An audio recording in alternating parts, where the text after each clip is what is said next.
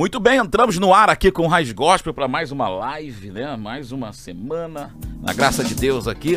A gente chega nessa quinta-feira, três horas da tarde, hoje com a presença aqui do, da, da nossa lenda da música gospel. Vou chamar assim porque, meu amigo, é muita história, a gente já meio que deu uma resenhada aqui no. e daqui a pouco eu vou apresentar ele. Antes, deixa eu só falar aqui, dar o um recado pessoal. O pessoal me cobra aqui direto e eu, eu sempre. Cara, minha, minha mente só Jesus na causa, sempre esqueço. Mandar um alô para todo mundo ligado com a gente. O pessoal que ainda não se inscreveu no canal pode chegar, ficar à vontade. A gente quer agradecer também o pessoal que ajudou a gente a chegar nesses 2K aí. Muito obrigado também. Tá, gente? Mandar aqui pro. Ai, meu pai, deixa eu lembrar o nome aqui. O Zana até me mandou aqui no, no telefone aqui, que é tanta coisa que só Jesus na minha vida. aqui, tá aqui, é o canal da Creu Cunha. Creu Cunha, o canal que também tá com a gente. Também lembrar o pessoal da inauguração hoje da Igreja Batista Monte Oreb, lá de Bangu. Daqui a pouquinho eu acho o endereço aqui. Pastor, pastor Edson, né? Professor Edson, que, tá, que teve aqui com a gente também. Mandou lá no direct, viu, pra gente anunciar. A gente anuncia aqui com todo carinho também. Pessoal que quiser conhecer a nova Igreja Batista Monte Oreb, lá em Bangu. A inauguração é hoje. E a gente traz também hoje aqui nosso amigo Massinho, né? Pra bater aquele papo com a gente. Alô, Massinho, boa tarde, meu amigo. Alô, galera, boa tarde. Você vai ajudar a gente hoje é, conhecer a lenda, né? Conhecer a lenda, Álvaro Tito, a, a, pedra. Aí tá o homem aí, Álvaro Tito com a gente aqui, dando esse privilégio. Já de antemão quero agradecer aqui a presença dele, a disponibilidade, cara. Sei que a agenda lá é complicada para arrumar um tempinho, mas deu essa moral pra gente aí, a gente fica muito feliz, porque aqui é raiz, né? E nada melhor do que o, o homem para representar a raiz do gospel. Boa tarde, Álvaro. Boa tarde, graça e paz a todos. Feliz de poder estar participando dessa live aqui no Raiz Gospel. Rodrigo, uma honra, uma satisfação muito grande ter sido lembrado né, por você e por toda a equipe. Também a, a agradecer ao Maurinho, que logo de início falou assim, é, assim negão, seguinte, assim, negão, seguinte, eu sei que você e, e vai fazer comigo lá o Viraliza Podcast, mas é o seguinte, tem uma galera parceira, gente da melhor qualidade. Ah, eu quero que você vá lá primeiro. É, Maurinho dá essa moral então, Maurinho, Maurinho divulga. É, eu, eu, o cabra é bom. O é cabra bom, é, é, é parceiro. Bom, e eu tenho um carinho muito grande pelo Maurinho, pelas, pela Zete. Legal. a esposa. A que manda não nele. É, rapaz. É, a que dá ordem que dá ele ordem, rapidinho. E ai dele, se não igual, igual lá em casa, né, meu amor? Minha esposa Mirlan está aqui. Ela, olha o sorriso ampassant dela. Ameaçador. Márcio, meu querido, prazer muito grande. Prazer é todo meu, Satisfação. Obrigado aí pelo carinho, pela paciência, prazer é todo pelo nosso. cuidado lá. A gente foi assim cumprir algumas determinações curriculares de família. E essas determinações são é, importantes. Então, eu cheguei dando suporte com, as, com as sacolas, né? Márcio já estava lá. É, o meu carinho e meu respeito a toda a equipe Raiz, Obrigado. Gospel, a você mais uma vez, Rodrigo. Obrigado por essa confiança. Tá aqui, Obrigado verdade, você. é- A gente nem acreditava que você feliz. queria vir aqui, cara. Ah, esse, humilde, já. esse humilde podcast aqui. Ah, não. isso. Mas a gente chamou o Álvaro porque o Álvaro é. É, É raiz. é- é- é raiz, literalmente. É o precursor da música é. gospel. Você começou em que ano, Álvaro? Eu lembro que você. Eu tava até falando contigo aquilo Sim. brincando no intervalo. Sim, sim, que no- antes de começar, que você era daquele estilo do- dos Jack Five, né? É. eu comecei cantando, eu tinha quatro anos de idade. Nossa. Na Assembleia de Deus de Campo Grande. Ah, é, a raiz foi lá então. Pastor Carlos Malafaia, né? Meu pai foi por algum tempo eh, vice-presidente, né? Do Pastor Carlos Malafaia. Foi e a gente foi criado ali. Eu, as minhas irmãs, a Elvira e a Paloma e, e- e minha mãe sempre participando do, do círculo de oração, né? Então a gente cresceu na Assembleia de Deus de Campo Grande. E eu me recordo do pastor Carlos Malafaia me colocando numa cadeira. Subia, me colocava numa cadeirinha e eu cantando, né? Aquela época botava as criancinhas na, na cadeira pra dar altura aí, chegar no microfone. microfone. E aí, a partir dali, eh, meu pai, que sempre to- tocou o violão, a gente foi criado eh, vendo os nossos pais cantando em dueto, né? Meu pai e minha mãe, minha mãe sempre compondo, meu pai também compondo, mas é, a gente cresceu com essa, com essa coisa musical dentro de casa. E aí, com seis anos, eu comecei a aprender música, primeiramente na igreja, né? Na própria igreja Assembleia de Deus de Campo Grande. Pastor Geraldo Arsene foi meu, meu professor de música, pastor João da Silva. é, enfim, então são queridos que, que ajudaram a formar né, a gente, musicalmente falando. E aí, com 10 para 11 anos, eu fui estudar na escola de música Vila Lobos. Caramba. Escola de música Vila Lobos. Sendo que com seis anos ainda, eu ouvi na Rádio Copacabana Rádio Rapaz, Copacabana. Silvio Scarabelli, Candinho, aquela turma toda lá.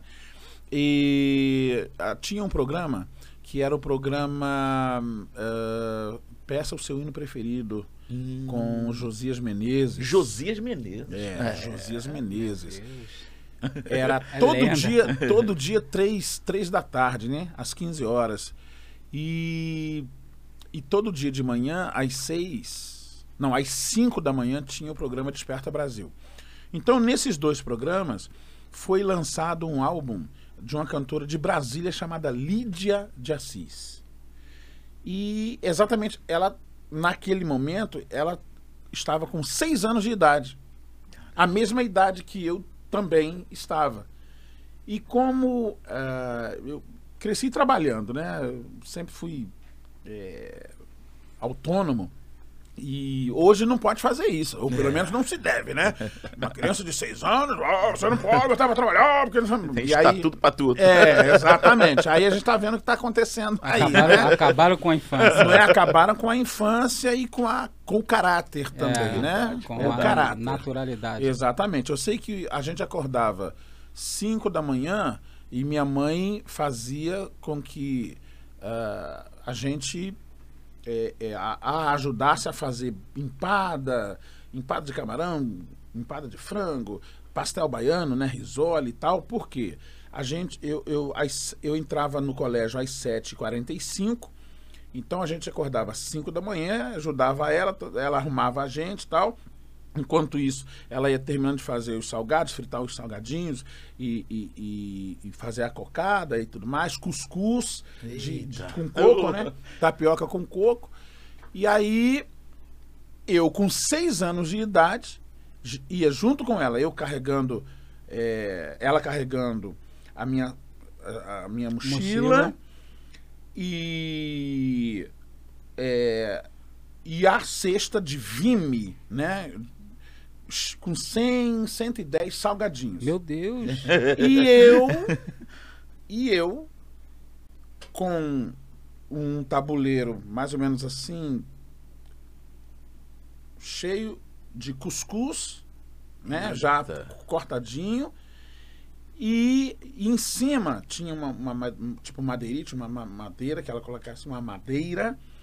E em cima um, uma vasilha é, com 50 cocadas. Eita. E a gente ia. Eu com Ia seis embora. anos de idade.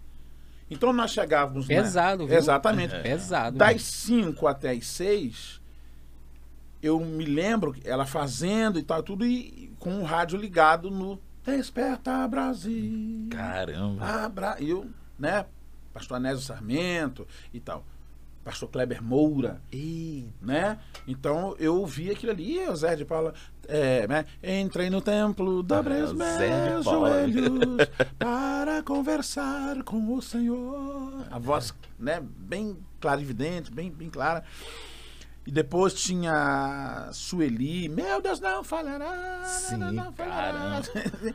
então, Paulo Moreira, é, é, vejo sinais em toda parte, Rapaz. ansiedade, José Toches, enfim, os cantores da época, né?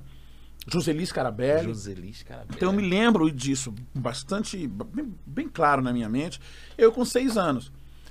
A gente ia pro colégio, chegávamos, que era relativamente próximo de casa, a gente che- demorava, nós demorávamos uns, uns 15 minutinhos para chegar no colégio. Chegávamos lá às seis e meia, né? O, o programa terminava às 6 horas, então a gente saía de casa às 6 horas, chegamos lá às 6 e 15, 6 e 20 e tal, aprontávamos tudo na frente do, do, do- colégio, que eu mesmo, onde eu estudava. Aham. E eu ficava com ela ali, 6 da manhã, mas só que eu acordava às 5. Caramba. Entendeu? Aí a gente. E o pessoal ia chegando, né? Uhum. Tá, porque as pessoas iam. o- Né? Eu, eu- a minha, a- o meu horário era 7h45, mas 5 para as 7 tocava o primeiro sinal. Meu Deus do céu. Era assim O bairro, mesmo. O bairro aquilo. todo ouvia. Parecia até uma fábrica. Todo mundo sabia que ó, vai começar tal. Só que 6 e meia, 6 e 35 já tava, né? Cheio. E o pessoal já comprando a cocada. Pegar o movimento já galera. pegava exatamente todo dia de segunda Todo a dia. sexta. Então eu, eu fui criado assim, né? É, meu pai trabalhava antes dele ir para a Embratel, ele trabalhava no que é hoje é, a Oi, né? Hoje é hoje é Oi, mas pa- Era. saiu de Radional para ITT, de ITT foi Cetel. Eu peguei Cetel. Cetel, né? Eu peguei. é. Então, é, primeiro foi Radional, Não, depois essa não. depois ITT, depois Cetel, depois Telerge, É, né? é, E aí Telemar. Depois veio Telemar. Telemar e Telemar Oi. Oi. São quantos anos de carreira, Alvo? 40, né? Meu 40 Deus. anos de carreira. Quase 40 que eu anos. tenho de vida. Eu tenho 46. Mas como é que entrou, Álvaro, então, aí o negócio? Que aí você veio, participou de festival, aquela época tinha uns festivais. Isso, exatamente. Aí o que aconteceu foi exatamente isso. Por conta de, naquele período, eu ouvir é, a, né, a música Rádio Copacabana e tal, lançaram o CD da cantora Lídia de Assis. e- Lídia de Assis. Ela era uma cantora de Brasília, tinha seis anos, e aí aquilo. Despertou. Exato, mas eu canto. Eu canto na igreja, eu também canto. É. Ela gravou um disco. Ah, então também posso querer. Se ela gravou, eu também posso gravar. E aí começou, dos seis anos, Com seis anos, tu já tava com vontade de gravar de um gravar, disco. de gravar aqui o disco, já que, né? Meu Deus. né? Porque a, a Lídia de Assis, quando ela gravou o primeiro álbum, ela também estava com seis anos de idade, que foi o álbum. Segura na mão de Jesus, segura na mão de Jesus, Caramba, segura na mão de Jesus e comece a cantar Nossa. Uma música de um, de um cantor, de um pastor chamado Leonel de Souza. Leonel de Souza. E aí, aquilo criou em mim aquela lance. Então, acho que então, também eu posso. Só que eu estava estudando. Então ficou aquela coisa do estudo, o estudo, da, o estudo secular, normal, né? A escola, é, mais o, o, o início das, das, ah, do estudo da música na igreja, com aquele coisa de querer gravar também. Só lembrando pro pessoal de casa, sem querer te interromper, Sim, que sim. naquela época gravar, meu amigo, não é esse negócio de pega um celular, grave, Ah, bota na internet já bo- pra estourar, não. É ruim, hein? Meu Deus do céu. Para gravar um álbum era um acontecimento. Exatamente. Gravar um disco Meu Deus do céu. era um acontecimento, até porque é, ninguém conseguia gravar É, de forma independente. É verdade. Ninguém. Verdade. Ou alguém que tinha muito dinheiro à época e que tivesse a visão empreendedora. Pô, vou, vou investir em fulano. Vou investir em, em ciclano.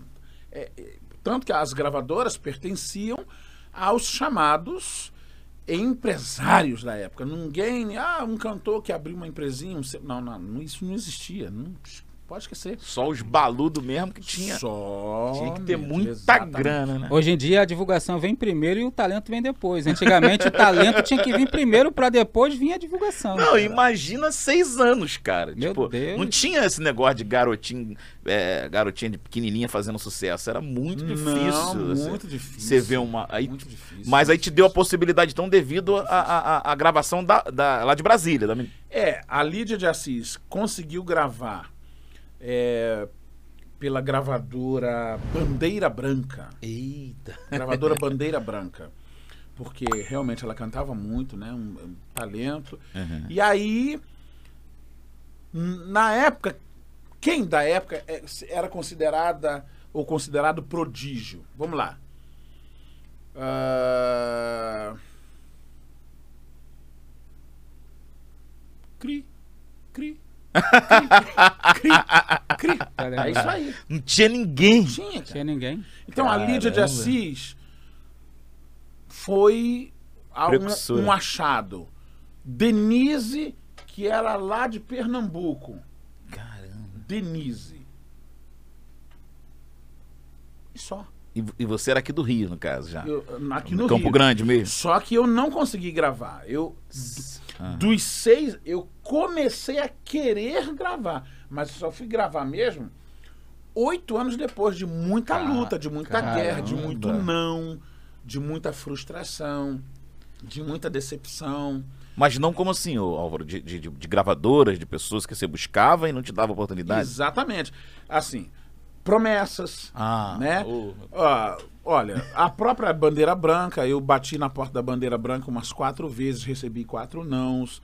É, todas as gravadoras da época eu fui. Califórnia, Bom Pastor, Louvores do Coração, Som Fiel, é, A Voz da Libertação, que era Amado! Davi Miranda? Davi, exatamente. Davi,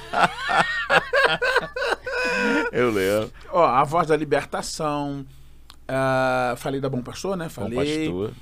É, aqui no Rio, Rocha Eterna, que era do Eli. Favoritos Evangélicos. A própria gravadora que me gravou, Desperta Brasil. Desperta Brasil. Levei cinco nãos da Desperta Brasil. A Bandeira Branca. Cinco nãos? E você não desistiu de, de procurá-los? Caramba. Deixa eu te cara. perguntar uma coisa. Isso tem a ver com o seu estilo? Porque na- eu, eu sei que você foi um dos primeiros a trazer um estilo meio americanizado pra música Black- gospel. black- Mas music, né? isso em 85, 86. Isso. Não rolou um preconceito com relação a isso? Não, Porque não. era um porque estilo nessa novo. época- não, não. Porque na realidade, eu fiquei dos seis anos até aos 15.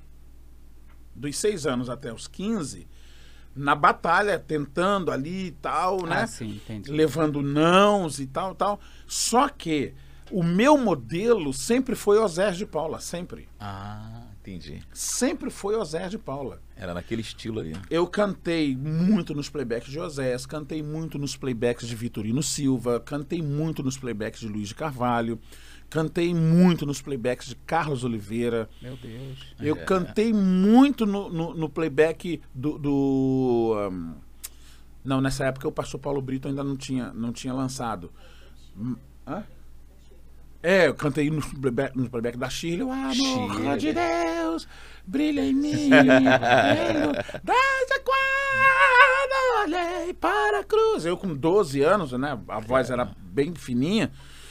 Depois a gente. Depois a moda. A, Vai a voz vai mudando, vai, Vai mudando, é. tomando outros contornos. Mas eu cantei muito nesses playbacks, de- desses artistas todos, desses cantores. Mas o Oséias e o Edson Coelho, né? Para mim, o maior compositor evangélico brasileiro, e graças a Deus ainda entre nós, tá vivo, uma verdadeira lenda.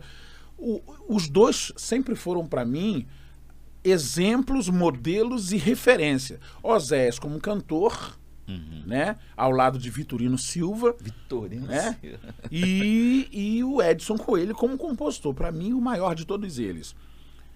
Então, é, quando eu gravei o meu primeiro álbum, eu segui o modelo que eu sempre admirei, porque o Oséias, na época dele, foi o que o Thales foi um dia no, no seu auge. Sim. Verdade. Osés sempre foi a vanguarda. Era referência. É, né? pense num. A maioria do povo consumidor sempre foi o povo pentecostal. Sempre. Sempre. Só que o Oséias, ele além de ser um ícone no pentecostal, porque ele era assembleano, por conta da qualidade das letras que ele lançava, ele conseguia se espraiar e entrar nas outras denominações, presbiteriana, batista, as, as denominações tradicionais né, e históricas. Então o Osés tinha um público muito grande. Ele sempre foi o ícone, a- o número um. Por conta disso, o Osés também, em determinado momento, sofreu um, pre- um preconceito. Porque, Imagina. pense, Osés de Paula, assembleiano, irmão de Otoniel e Osiel, e tal, tal, de repente ele lança Depois da chuva, tchu, tchu, tchu, No ritmo. o gozo vem, tchu, tchu, tchu, tchu. Rapaz, isso, meu Deus, isso era considerado... Só o fato de bater Meu palma e o pezinho no chão rapaz! já era algo. Pelo sol que brilha, glória a Deus. É, e a disso. juventude na época.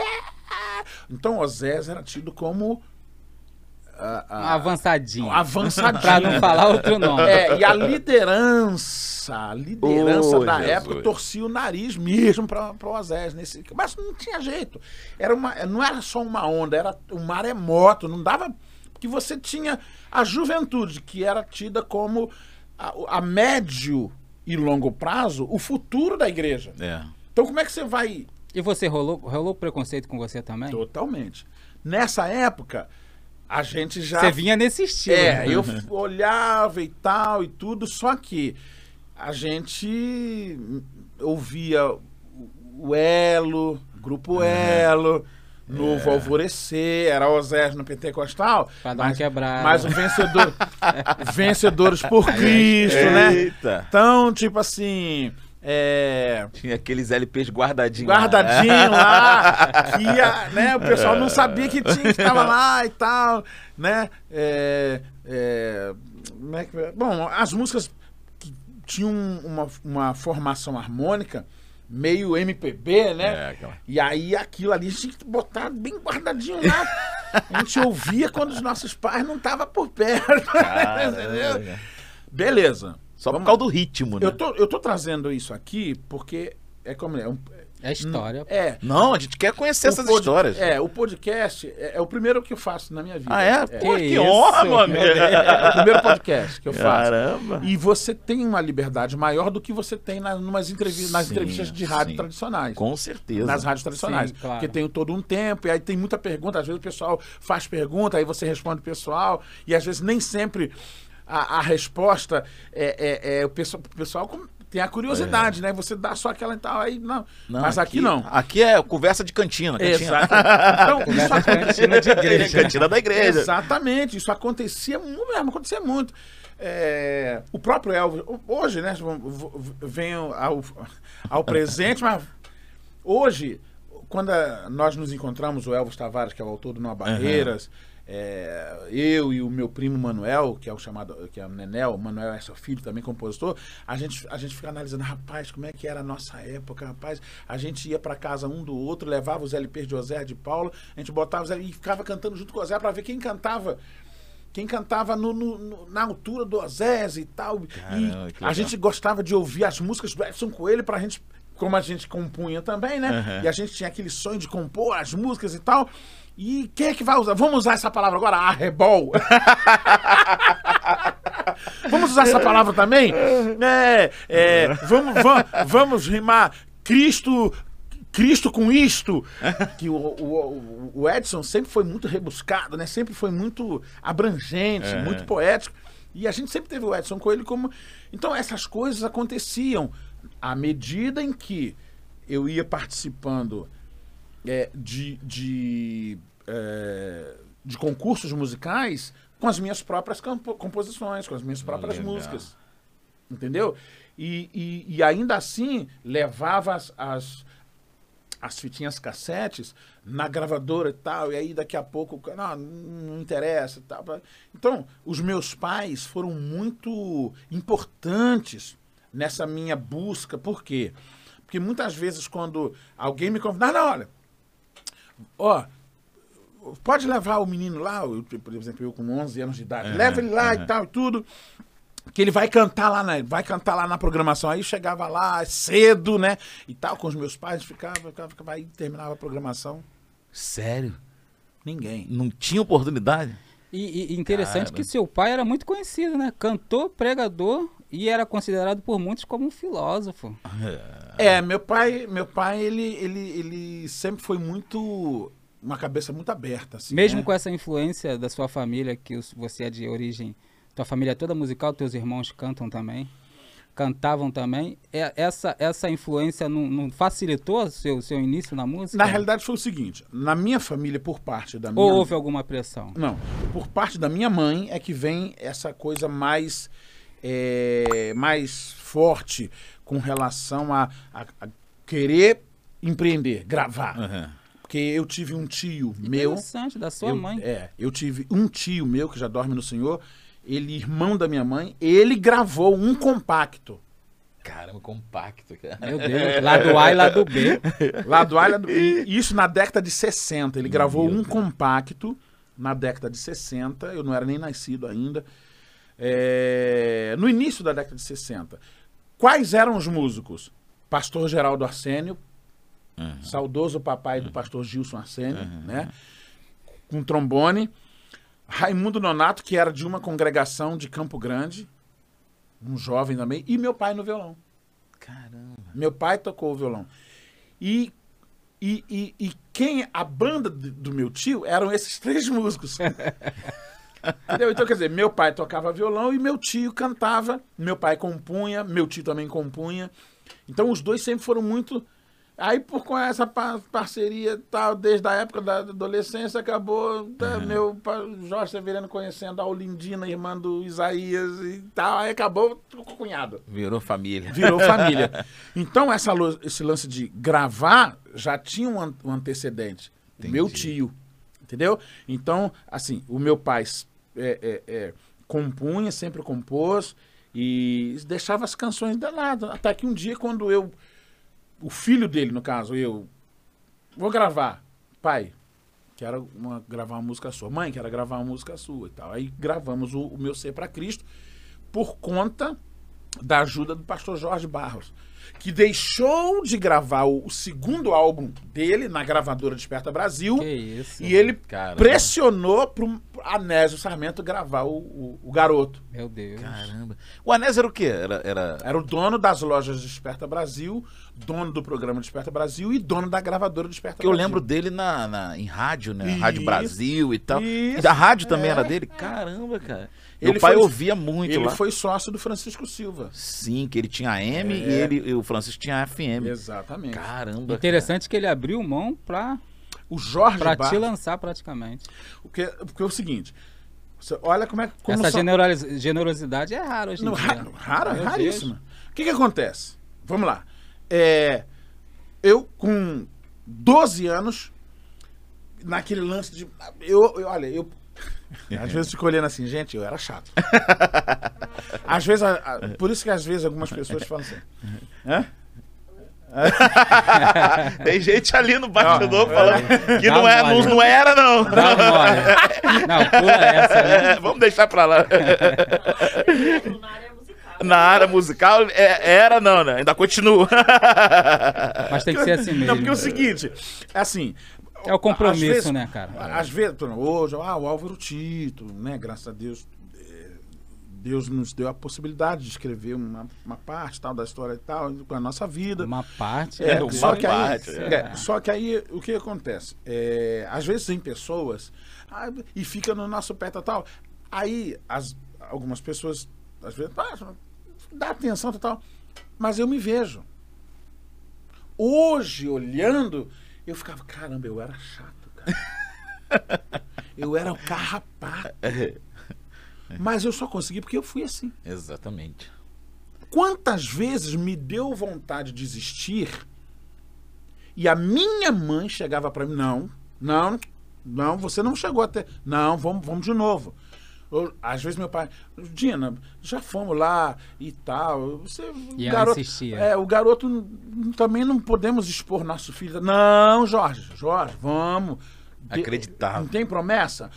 Vamos lá, vai, uma hora vai acontecer. Não, temos que ir e tal. E aí aquilo me, né, me levantava novamente. E aí eu ia, falava com um, falava com o José Menezes, falava com fulano, falava com o Paulo Moreira, falava com, falava com o Zé, falava com o até que um dia eu, nessa de bater, cavar, por isso que eu digo, não adianta. A nossa parte Deus não faz. Não faz. Exatamente isso que eu ia dizer. É. Por quê? Eu sou a própria. é, é, é, o próprio resultado daquela situação de estar na hora em que a oportunidade passou e eu agarrei. Momento certo e a hora legal. certa. Por quê?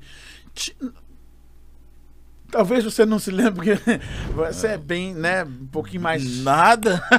Quer ver? Tinha aqui na Estrada dos O Rodrigo Caboclos. tá chegando nos 50, né, Rodrigo?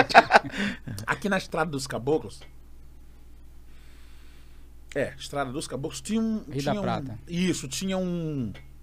Lar Batista da Criança. Lar. Não, lembro, é, lembro. Cidade Batista Lar da Criança. Sim, sim, lembro. Todo ano, 1 de maio, tinha um- uma mega festa ali. Lembro. Todos os cantores, todos os ícones musicais da época, não só do Rio de Janeiro, como de Pernambuco, Armando Filho cantou várias vezes lá, Denise, Leni Silva, A galera. de São Paulo, Luiz de Carvalho, é, é, enfim, Elines, na- os cantores da época, Oséias, porque começava a festa nove da manhã e terminava às 19. Todos os anos esses cantores, e ó, Lotava. lotava, passava mais de 80 mil pessoas Foi antes, num dia. Foi antes de Ana Gonzaga. é, bem antes. Meu Deus. É. Era, era mais cheio que Ana Gonzaga, amigo. Eu lembro, pô. E aí eu era muito criança. Meu pai era batista, Tu né? cresceu no evangelho, né? Eu cresci, cresci no evangelho, sim, sim. Isso. Essa Exatamente. parte, essa parte eu não, Não pegou, né? não peguei. Lar Batista, é, Cidade Batista, Lar da Criança. Então, todos os anos, meu pai, minha mãe, era assim. Todo mundo esperava para essa festa, para todo mundo se vir, né? Eh, As igrejas faziam aquelas as barracas e tal, e muita gente. E quando chegava, e com você, e, e todo mundo ficava na expectativa de Osé de Paulo, que Osés Zé era, era o, o top, era. era o Roberto Carlos da época, assim, o Roberto era o top. Era o, o, o plim plim Exatamente. né? É. É, Então, a hora que Osés chega e cantava, 100% da audiência, Meu Deus. entendeu? E os outros cantores, que também tinham os seus, o seu público e tal, mas ainda, eles, tipo, abriam, né, durante toda a festa, pra chegar o, o ápice, que era Osés de Paulo. Osés chegava, cantava de 16 horas, de, de, de 16 até as 16 e 30, 40 minutos cantando. Depois dali, todo mundo começava a vazar. Porque já sabe, já sabia que ia terminar a festa já. Beleza. Aí eu fui no primeiro, no primeiro ano, só vi e tal. Fui no segundo ano, tá, fui no terceiro, quarto. Lá pro sexto ano, eu já, de tanto falar com um, com o outro e tal, o pessoal já tava me conhecendo, né? O cara eu era um carrapato, eu era chato pra caramba, muito chato. Eu era.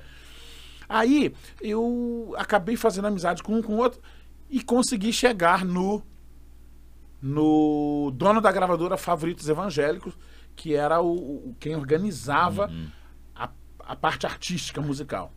Resultado, ele não vai lá que você vai cantar, Meu Deus. Caramba. Oportunidade de ouro, meu irmão. vai lá que você vai cantar. Aí falei com meu pai, falei com minha mãe, falei Ali. todo mundo, né? Tá, vou cantar, eu vou cantar, vou cantar eu. Na época, com 12 anos. Foi ali o boom. Caramba. Eu com. Não, 13 anos. Eu com 13 Que anos. isso? Eu com Tá falando aí, já, tô, já tava pensando, já tava na fase dos, dos 20, 25. Eu com 13. 13 anos? 13 anos, 13. Caramba. Eu, eu era um que cantava, era, fazia cover, né? Uhum. Vamos dizer assim. Beleza. Fui. Aí cheguei lá, 8 e meia da manhã com meus pais, com a família e tal. Fiquei lá. Cedo.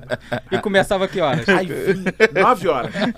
Aí cantou, todo, cantou os cantores da gravadora X, cantou da, da, da- pessoal de São Paulo e tal, e, tal, e, é, cantou. Aí começou a, o momento top, Joseli, Paulo Moreira, Edson e Thelma, Jacira, cantora Jacira, Baixa que me toque, Senhor, e tal. É, o Ozé de Paula. Rapaz, na época, na hora do Ozé, foi um, um correrio, aquela coisa, um empurra, empurra e tal. E Imagina. eu lá, né, naquela. tá. Só que eu não me liguei. Uhum. Quando o Ozés terminou de cantar, que o pessoal começou a sair, é que a minha ficha foi cair. Eita. Por quê? Pra- Era hora dele chegar depois do negócio. Ah, sim, sim, sim, sim. O Ozés cantou, pá, foi embora, tal. Aí, 5 horas, 5 e meia, 6 horas, Eita, não. 6 e meia, Meu Deus. não tinha ninguém, Todo mundo vazou. todo mundo embora. Essas alturas ele não te conhecia também. Não, o Ozés não me conhecia, não. Aí, olha só como são as coisas. Às vezes a pessoa fala assim, ah, mas Deus não se, preocupa. Deus se preocupa com os detalhes, cara. Sim, claro. Deus é Deus de detalhes. Eu sei que tem gente que tá, de repente, vai nos ver, ou vai nos ouvir, e pessoas que vão ter acesso, certamente, a isso. Não desista. Ah, mas eu vou me expor, passar vergonha. Não interessa. O seu negócio é com Deus, é negócio de Deus contigo. Determinação. né, Faça a sua parte. cara? Importante isso. Verdade.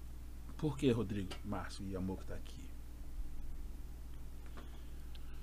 Se eu tivesse olhado para a soberba, eu teria perdido a oportunidade da minha vida. Por quê? Vamos lá. Eu já tinha passado por todas as vergonhas e decepções ao longo dos meus seis anos de idade até os 13. Por causa de um sonho. Todas as gravadoras haviam me negado a oportunidade. Aí alguém disse que eu iria cantar numa festa, mega festa. Eita. Eu fui, cheguei com a minha família e dizendo pra minha família, vou cantar, vou cantar, vou cantar. Meu Deus. Oito e meia da manhã. Deu seis e quarenta da noite. Ele não tinha cantado. Em frente ao palanque, num lugar que cabe aí, no caso cabia 90 mil pessoas, devia ter se- se- 48, 50 pessoas. Não tinha ninguém. Meu Deus. certo? E quais eram essas 40, 50 pessoas? Os técnicos que estavam desligando as coisas, Sério? os músicos, Certamente deve ter ouvido muita piada. as irmãzinhas, né, da, que estavam desfazendo, 40, 50 pessoas. Aí o programador que estava lá em cima do público, aí eu subi já, né, destruído, um moleque de 13 anos, Pô, imagino. que eu olhei, aí ele. Ih! Rapaz, Esqueci de você. esqueci de te chamar. Meu Que Agora já isso. Agora já acabou. Aí. Você. Peraí. Quer cantar? Sério? Cara de pau. Tu disse eu quero. Aí eu falei, não, eu quero cantar. Sério? Aí eu peguei a guitarra. Interessante que até hoje seus olhos brilham. Mas você não ficou triste com isso, não? Não, Cara, eu sei lá, não tinha estrutura pra isso, não. não, Não ia dar pra cantar nada mais depois não. disso. Aí é que está. Caramba. A determinação. É isso aí. Foco. Mas o que me faz. É, o que, que mexe muito comigo é aquela coisa, quando Deus tem uma aliança contigo, mano, Não adianta. não importa a circunstância. Não Verdade. importa. Meu Deus. Faz o que. Faz a tua parte. O- a tua parte é andar. A parte de Deus é abrir o mar. Meu Deus. Você não vai abrir o mar. Quem vai abrir é Deus. Mas andar é com você. Então ande. Verdade. Verdade. Que lição de vida, meu amigo. Por quê? Porque eu peguei a guitarra e como eu gostava de Oséias, e Oséias já tinha ido embora, Eu fui e cantei. É, que ternura, são calmas as ondas do mar. Uma música dele? Meu barquinho Que isso? desliza sutil sob o lume solar. Só 40 pessoas. Aí eu cantei. Eu tinha que ter cantado. Se eu não tivesse cantado e se eu achasse assim, não, eu tinha que ter cantado naquela. Agora eu não vou cantar, não. E tá, eu vou cantar pra, pra quem aí? Síndrome do estrelismo. Exatamente. Eu tinha que ter cantado. Por quê? Nossa. Oséias tinha ido embora. Mas o cunhado dele ficou. Caramba. Olha aí a oportunidade. meu. E tu não sabia. Eu não sabia. Caramba. Quem era o cunhado do Jorge? O, cunhado do, do? Oséias. O Jorge Barros. Cara. Que foi quem gravou o primeiro álbum. E quando ele foi gravar o segundo, isso depois de dois anos, daquele dia que eu cantei, que ele me viu cantando, foi quem abriu mão, não.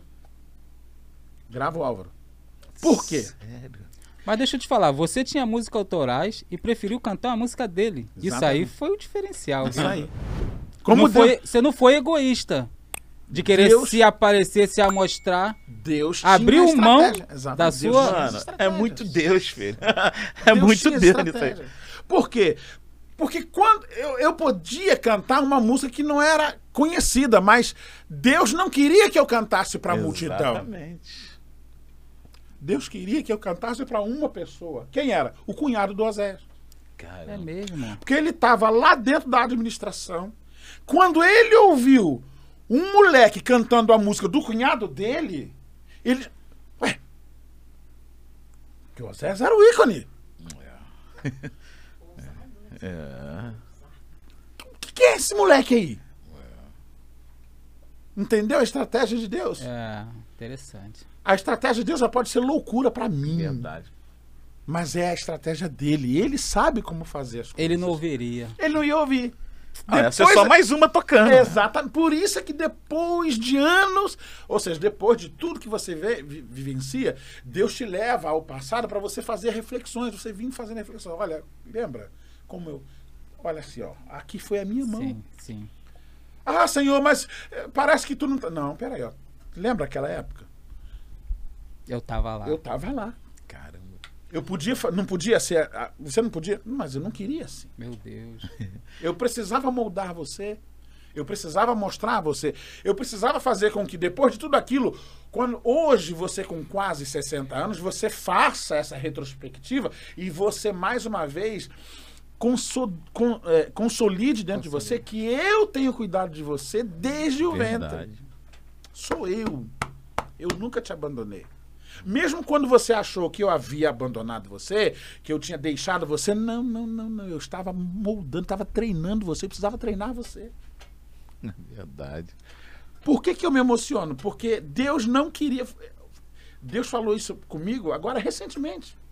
Eu, né, refletindo sobre as coisas acontecendo. Aí Deus falou assim: Você se lembra aquele dia? Pois é. Você achou que você ia cantar para 90 mil pessoas, mas eu não queria que você cantasse para 90 mil pessoas. Queria que você cantasse para uma Para uma pessoa. pessoa. E se você achasse que você era o tal, então você não estaria pronto. Verdade. Eu fiz com que todo mundo fosse embora. E quando ele perguntou a você, por isso que não adianta, às vezes, a gente querer brigar por causa do. Pô, fulano. Tu, Calma, ele está sendo usado por Deus. Você não está entendendo. Mas ele está sendo usado por Deus para botar você no, no prumo. Verdade. E às vezes a gente quer ba- bater com a pessoa, é, é, discutir. Deus está assim, ele não está entendendo, Gabriel. É, mas você, cara, é que não está entendendo, mas ele depois ele vai entender. Por quê? verdade. o, o Jorge saiu de lá de dentro da administração. E ele foi a ligação entre você e o Oséias. Na- exato. Aí o que, que acontece? O Jorge Baza era casado com a irmã de Oséias. Uhum. Ele chegou pra mim, depois que eu cantei, né? Todo feliz, né? E aí o rapaz se emocionou. Uhum. Porque ele viu que eu. Meu negócio era cantar. Queria cantar. Independente da multidão ou não, que cantar. Quando eu desci, que pai e mãe chegaram perto de mim, meu pai tá até um pouquinho triste na época, minha mãe e tal, tudo que, mas ele. Eu cantei, o Jorge Barros chegou junto dos meus pais, chegou junto de mim, aí se apresentou e tal e tudo. Neguinho, rapaz, É tu. Mas tu canta pra caramba, rapaz, tu cantou a música do meu cunhado, rapaz. Aí eu fiquei assim. Eu, eu, que- eu pensei que ele fosse o Oséias, né? Porque o Jorge era admirador do cunhado e tal. Aí ele tá até parecido com o Oséias. Não. Aí eu, você é o Oséias? Não, eu sou o Jorge Barros, eu sou o cunhado dele. Aí eu fiquei, pô, já tô todo perto do Já tá cunhado, perto. já tô. Ué, Aí foi. É, é, olha, o seu- o- vocês são os pais do- do- de- desse rapazinho aqui? Deixa eu falar. Olha, meu nome é Jorge Barros, eu sou pastor, sou cunhado do cantor Osés de Paula, sou casado com a Odília, irmã do Osés e tal. Aí se apresentou, aí muito solícito e tal. Falou, Eu gostei muito do, do, do menino aí. Menino tem talento, canta. Será que vocês deixam ele Ah. fazer parte da minha equipe? Nem Porque o que, que vai acontecer? Todas as agendas que eu tiver, ele vai cantar. Eu vou colocar ele pra cantar. Mano, a partir dali, toda semana a gente fazia. Eu acho que eu cheguei a fazer uns 280, umas 280. Dali daquela data até um ano e meio depois, ele mesmo apresentou: olha, isso aqui é o Álvaro Um ano e Stru- meio. 280 apresentações. Sempre, em todas as igrejas. Andei muito tal. Meu Deus. Por- Onde eu chego? No dia do aniversário do Anésio Sarmento, depois do Anésio já ter dado vários nãos, inclusive com o Jorge. Caramba. Não, não, não vou gravar esse garoto, não. Não, não, não, não quero gravar ninguém, não. O Jorge fala- falava assim: Neguinho, calma, calma. Vai ser, tudo vai ser, vai vir no tempo. Vamos continuar, vamos continuar fazendo o que a gente faz. Vamos cantar, vamos cantar. E olha, eu chegava na, na casa do Jorge Barros, às vezes, sábado de manhã, a gente fazia evento. Sábado à tarde, 16 horas. De lá a gente já ia para um outro culto, às 19h30. Aí eu já dormia na residência do Jorge. No domingo de manhã a gente ia para uma, um- uma escola dominical, num um culto, ou Santa Ceia. E passava em casa, a gente almoçava. Duas da tarde ia para outro evento. Meu Deus. Era. Era direto, roda a vida, Agenda direto, bombando. direto, bombando, bombando. Mano, E eu cantando o Zé de Paula, Ronaldo Reis. E, e- Sem material. sem material nenhum. Igual o Zé de Paula, Cara. Ronaldo Reis, Carlos Oliveira, Chile Carvalhais. Não, e- com material guardado. e- não, Não, sim. ele não tinha gravado. É, não cara. tinha gravado, Ele não, não. tinha Mas você feito tinha nada. suas músicas. Não, eu tinha, não, Tinha, eu tinha, as minhas músicas, mas não tínhamos repertório, né? Pronto e tal. Enfim, chegou o dia do aniversário do Anésio Sarmento. Aí o Jorge chegou pra mim e falou assim, ó, o Anésio, ele não, não, não, não quer gravar você. Ele não quer. A gente havia tentado também, de novo, eh, Bandeira Branca, Favorito, ninguém. Mas era aniversário dele, você vai, eu vou levar você. Nós vamos fazer o seguinte, vamos combinar o seguinte. Ele vai me chamar pra cantar, porque eu sou cantor da gravadora, que o Jorge já tinha gravado o primeiro LP dele. Tava bombando. Ele, ele vai me chamar pra. Você fica do lado do púlpito. Estratégia. Fica do lado do púlpito. Ele vai me chamar pra cantar no meio do playback, do coro, pra segunda estrofe. estrofe. Eu, eu vou te chamar e você pega o microfone e canta. Meu Deus. Aí eu falei, Jorge, isso não vai dar certo. Que... Neguinho, é comigo. Faz o que eu tô mandando. Porque o Jorge tinha sido de marinha mercante, É. então era meio militar, né? Dava ordem. Eu tô mandando e você faz do jeito que eu tô falando. Ok? Combinado? Aí eu, tá bom, né? Aí eu fui, ah, paletó, gravata, tá, aquela coisa toda. Aí o Jorge começou a cantar o mesmo amor. O mesmo amor que fez os montes e os horizontes e o vasto mar. O mesmo amor. Aí eu, lá do lado do púlpito. O mesmo amor sem fim, ah, me faz cantar, mamãe, que Deus não não há. Aí, paraná, com vocês, Álvaro Tito. Aí eu subi, nem olhei pro aniversariante, que era nessa mesa. Fui, peguei o microfone. O mesmo amor que fez as eras. E o pessoal, é, Caramba, meu. e as primaveras. Na igreja congregacional do Avivamento, em Jacarepaguá. Caramba. O aniversário do Anésio foi naquele dia. Aí o Anésio ficou assim, eu falei, hum, tô roubado. Não vou nem olhar pra trás. Aí cantei, aí quando terminou, o play... aí eu, não, eu fiquei tenso achando que ele ia pegar o microfone e tá. Aí o Jorge já, já botou outra, outra canção. É, entrega tudo. Quando os amigos te deixarem, quando as tuas forças se acabarem, quando a- as pessoas te esquecerem e com indiferença não te socorrerem, quando. Rapaz, a igreja foi tomada num poder. Que Num isso? poder. Foi num mesmo? avivamento, num poder. Eu não consegui terminar de cantar. Que isso? Quando a igreja deu uma acalmada que eu senti a mão, pensei que era a mão do Jorge, que eu olhei era o Anésio. Aí eu gelei, falei, ferrou. Eles, eu ia, aí eu já ia fugir, ele me segurou. Ah, fica aqui, rapaz. Aí, Deu ruim. pegou o microfone, olhou, olhou, esperou o pessoal. E segura, me segurando mesmo, segurando firme aqui, foi aqui. Puxa um pouquinho, Álvaro, pra tu, o Mickey. Aí, quando ele te, quando a igreja, as pessoas, né, naquela época também já tinha, né, o Já o- reteté, é, o- ô, o- benção. né, o, né, o e tal, e ele tudo mais. percebeu a unção de Deus sobre a sua vida naquele Exatamente. momento, meu amigo. Ele pegou e falou, irmãos, Uma unção muito forte. quantos querem ver esse menino, esse garoto, Álvaro Tito, gravando pela gravadora Desperta Brasil, a igreja. Aqui até eu dou glória a Deus, já passou, mas... Ele olhou e disse assim: tá contratado. Jorge, Sério, no púlpito? assim? no pu- tá contratado. Jorge, assume toda a produção. Pode fazer. Caramba. Rapaz, o Jorge, mas o Jorge chorou. O Jorge subiu no ele- púlpito, ele ele me abraçou. Rapaz, aí pronto, aí acabou o culto. Acabou o culto. Praticamente o culto acabou. Caramba, imagina. Deus tomou a igreja de uma forma tão Tomou, tremenda Imagina. que o próprio Jorge. Tem vídeo? Não. Tem vídeo disso? Que vídeo tem, será? Não, tinha, antigamente Que tinha, isso, tinha uma cara? galera que gravava. Hum, acho que não. 1981. Não, Eu é. vejo vídeos antigos da Assembleia de Deus de Campo Grande, da época do Carlos Malafaia. Não, mas de 1981? Que tem não, mas assim, Tinha pelo não, amor né? de Deus, cara.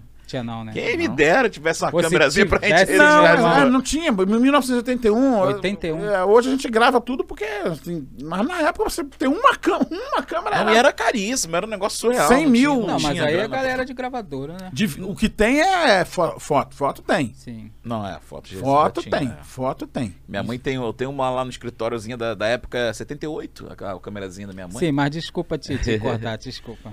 Tava tão bom. Não, rapaz. Não, mas é Ele isso. quer ver, ele quer ver o filme disso, Eu mano. queria ver, claro. Não, é só pra ouvir a história. Não, mas essa. tá aí uma coisa que hoje em dia. As coisas no gospel, né? Estão tão avançadas que eu tenho realmente essa, esse. É um projeto meu.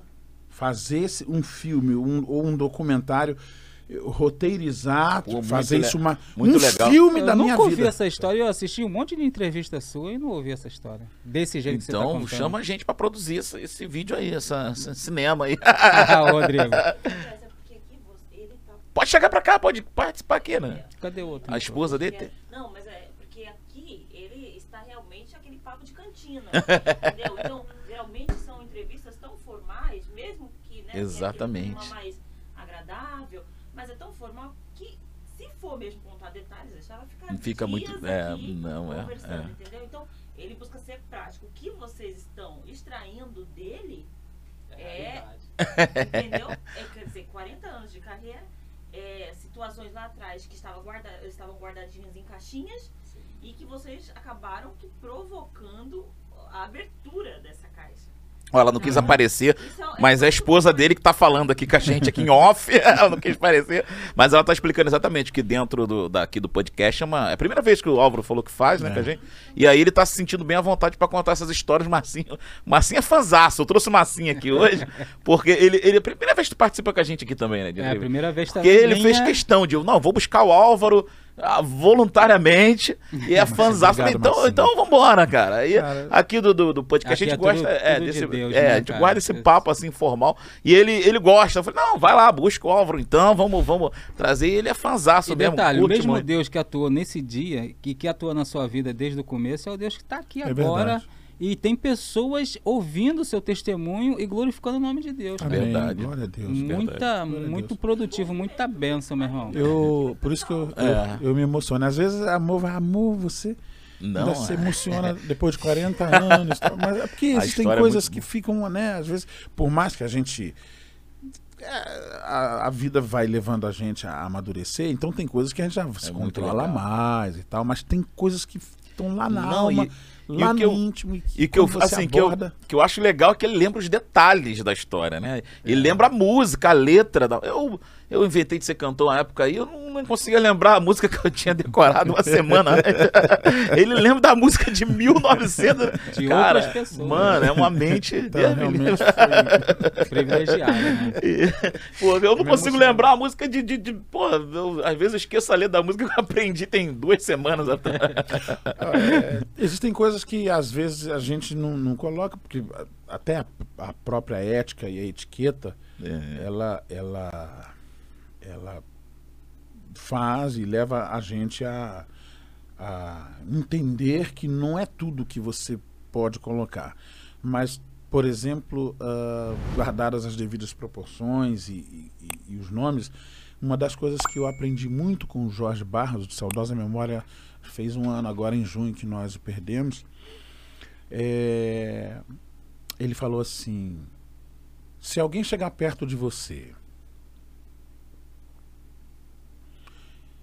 e falar assim: Você ouviu o meu trabalho? Ou você viu como é que eu cantei? E a pessoa tiver cantada, cantado não muito bem, porque de repente tem pessoas que ficam nervosas. Nem todo mundo é afeita é, a a esse mundo de, de estar lidando com outras pessoas e as outras pessoas estarem olhando para ela e analisando. Então tem gente que se retrai. E às vezes isso, é, e o Jorge Barros me, me ensinando, literalmente, né? Me mento, hoje é mentorear, Hoje é. né? Mas na época não tinha essa palavra, não é? Trocação de ideias. É, mas era realmente uma mentoria, né? Então, é, E cara, viu? caríssima. Porque ele, pega, ele pegava e dizia assim: O que, que você vai dizer? Aí eu dizia, eu pra ele: Ah, vou dizer que a pessoa cantou ruim. Aí ele dava um. Ele chegava, pegava o dedo e fazia assim na, na, na minha, na minha cabeça. que ruim, o quê, rapaz? Aí eu olhava pra ele. "Ah. Ah, mas a pessoa cantou ruim, tem que falar que é ruim. Não, senhor. Não é assim. Olha lá. Caramba. Não é assim. Você sabe qual é o custo do sonho dessa pessoa? Vixe. Aí eu ficava olhando pra ele. Pra você é um preço, mas pra ela É tudo. é isso aí que ele fala, é tudo. É o sonho dela. Se for outra pessoa a matar o sonho dela, que seja outra pessoa, mas não você. Você, meu Deus. Que ensinamento. né, Você vai abençoar a pessoa. Verdade. Você vai abençoar essa pessoa. Não seja você a colocar a pá de cal. Porque um dia você também teve um sonho. E tentaram matar o teu sonho. Muitas vezes. Aí eu ficava. Aí de noite, quando eu ia dormir, eu dormia igual aquele. Gafanhoto! gafanhoto! Eu era literalmente, né? O gafanhoto lá do Kung Fu. Eu ficava ia dormir às vezes duas da manhã, pensando naquilo que ele havia me falado durante toda a noite, quando a gente chegava dos cultos. Uhum. Aí ele tirava sempre aquela um- uma hora, uma hora e dez pra. Tá vendo, fulano? Viu o que aconteceu no culto e tal. Então, então, quer dizer, o Jorge, na minha vida, foi o meu mentor. Caramba. Eu tenho meu pai, que é uma sumidade. Meu pai me ajudou a formar o meu caráter junto com a minha mãe, caráter de homem, de pessoa, de cidadão. Mas o meu caráter como músico evangélico, como cantor evangélico, o Jorge Barros. Caramba. Que Eu- legal. isso, quando nós estivermos na eternidade, eu tenho certeza que vai ser algo assim que vai coroar aquela música do Paulo Brito. Foi graça, graça, superabundante graça. Foi graça, irmão, graça. Eu vos digo que foi assim. Foi pela graça de Jesus que eu venci e cheguei aqui. Nós todos cantaremos lá. Então isso marcou e marca sempre a minha vida e toda época, toda hora que alguém me pergunta, alguém às vezes quer saber, né? Como é ah, que você é o começou? Álvaro Tito e tal. E como é que foi e tal? Foi fácil? Foi- Falei, "Fã, fácil não foi. Tem uma raiz, tem uma história, parceiro. Tem uma história. E ele, e ele nos deixou há pouco tempo agora, Que né? linda. É, ele estava residindo na América, né? Ele era pastor de um ministério, o Ministério da Família lá na cidade de Washington D.C. E a esposa, a esposa dele teve teve um câncer e complicou um pouquinho, tal, câncer, tal, tudo, mas ela resistiu, tal, pegou o Covid Meu Deus. Caramba. ela com câncer e tal. Ele, marido, né? tá, Pegou o Covid também. Os dois foram para o hospital. Ah, E ela com câncer. Ela saiu, se livrou e ele ficou. ah, Caramba. E foi embora. nossa. Tá de Deus também, né? A gente não, não entende, mas Deus sabe o que faz, né? E eu sei que o Álvaro gosta muito e emociona mesmo, é. Pessoa importante. Deixa rapidinho aqui só falar, dar aquela pausazinha pra gente dar uma É. respirar, beber uma água. Fica à vontade, quer um- alguma coisa, pode pedir que. Aí, um cafezinho, alguma coisa. Deixa eu só lembrar que enquanto o Álvaro toma um café aqui, gente, a história é, é muita história, hein? Eu nunca Mas- contei isso aí do jeito que eu estou contando aqui, com essa riqueza de Não, detalhes. pô, é, o pessoal aqui tá isso. glorificando, Tá glorificando aqui o nome no, de Deus. é, no, no chat aqui, a galera tá participando com a gente. Se quiser também mandar alguma pergunta pro Álvaro, pode ficar à vontade aí. Pode, pode sim. E a gente vai continuar a história aqui, que agora é a parte da, da gravação, a parte que ele gravou. Deixa eu só mandar um alô, que senão o pessoal fica cobrando aqui. Não fala meu nome. Ó, Maria das Graças tá com a gente. Alan Salles tá com a gente aqui, mandando boa tarde. Cláudia Alves, Larissa.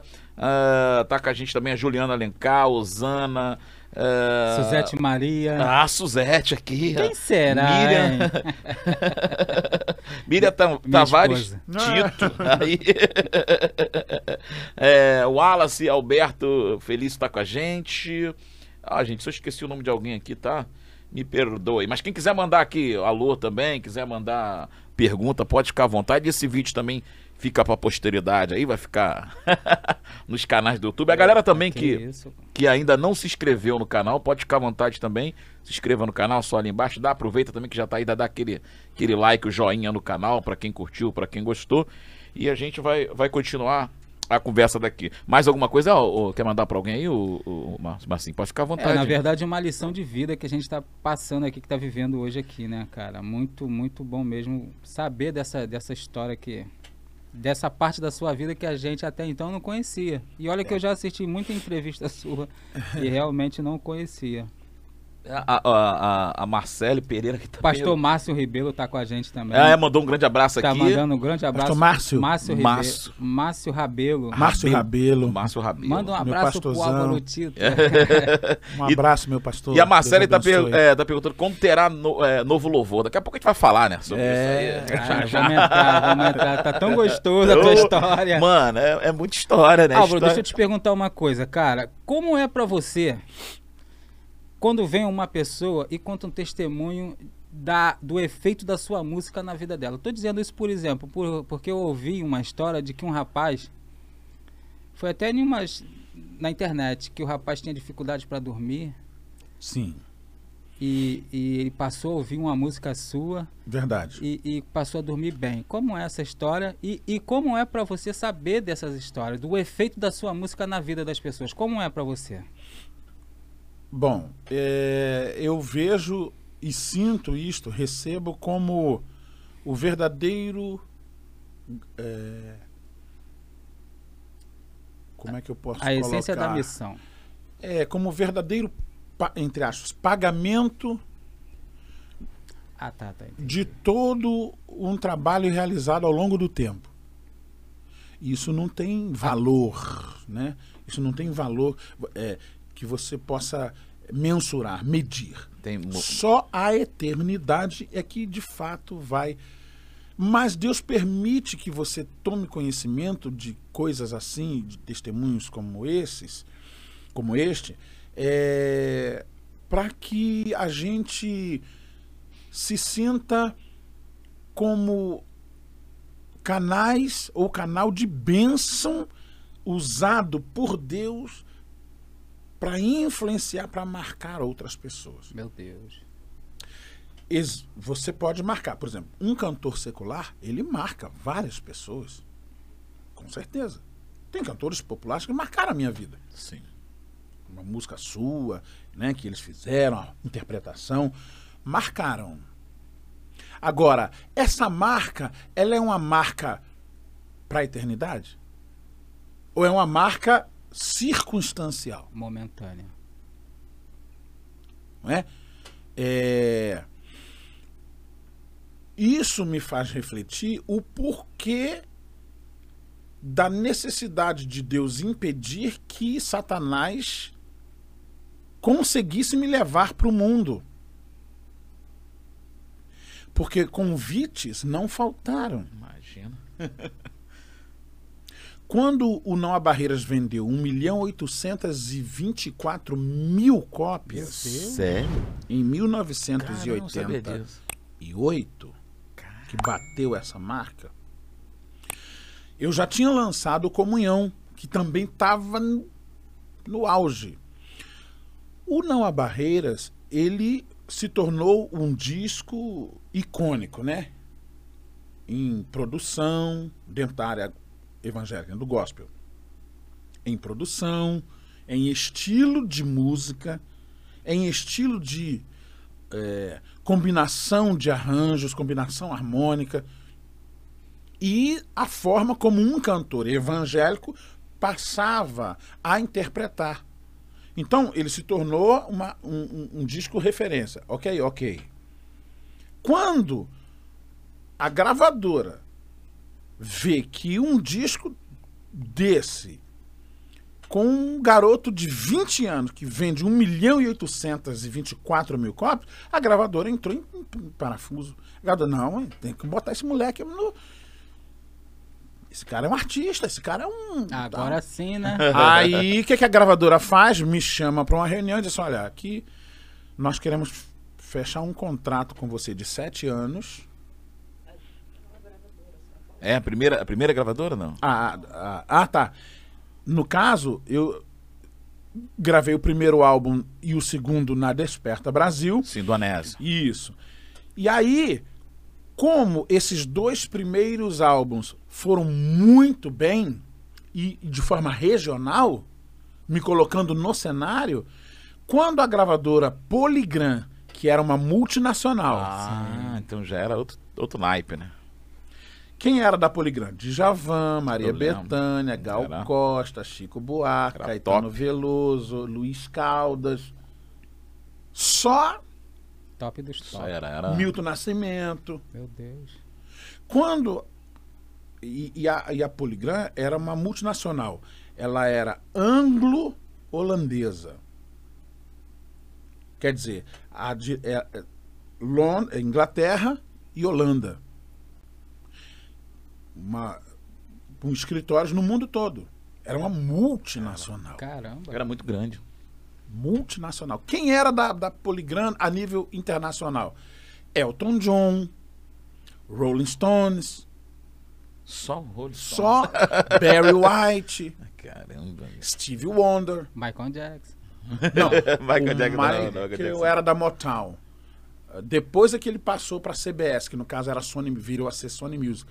Mas, ah, enfim, Marvin Gaye, só Meu Deus, só top. E eles pagam, tipo, gospel, na época eles pagavam Aí, como? isso. Aí vamos lá. Essa é a curiosidade, que a gente não pegou essa, assim, a galera nova não pegou essa época de gravadora, não sabe nem como é que funciona isso. É. Dá Aí, essa palhinha aí pra galera entender como é que era o negócio. naquela época, você tinha cachê para você gravar. É. Além do adiantamento que você recebia, era chamado advance. Onde você poderia. Você, olha, dependendo de quem fosse o cantor, de quem fosse o artista, então você, tipo, é, eu vou. Eu, você tá na gravadora A. Então eu quero que você venha para minha gravadora. Então eu vou fazer, um, eu vou fazer uma proposta para você. Eu quero que você fique comigo sete anos. Então eu vou te dar 10 milhões de dólares. Eu vou te dar 10 milhões de dólares Caramba. para você fazer sete álbuns para mim. E, e- ou seja, se eu vou te dar 10 milhões de dólares para você ficar sete anos comigo, eu no mínimo tenho que ganhar 30 milhões com você. Tô te dando 10, eu pelo menos eu tenho que ganhar 30. Entendeu? É aí que o cantor vendia toda a sua alma, né? Era tipo uma vo- meta, né? é. Porque aí você. Porque se você recebeu 10 milhões de dólares, você. Durante o período que você vai ficar lá, você tem que fazer. Você tem que dar para eles 40, 50, 60 milhões. Tem, ele tá te dando 10 milhões, ele tem, você tem que fazer ele ter lucro. É. Lucro com as edições, com as músicas, lucro com, com a venda. No caso, na sempre- época. sempre na no- época. Sempre né? no perfil gospel, né? Não, eu tô falando 10 milhões Ele tá dando um panorama é um geral. panorama de como funcionava, como funcionava a gravadora. Agora, dentro do gospel, as gravadoras, é, as gravadoras chamadas evangélicas não dava nada. Até hoje, né?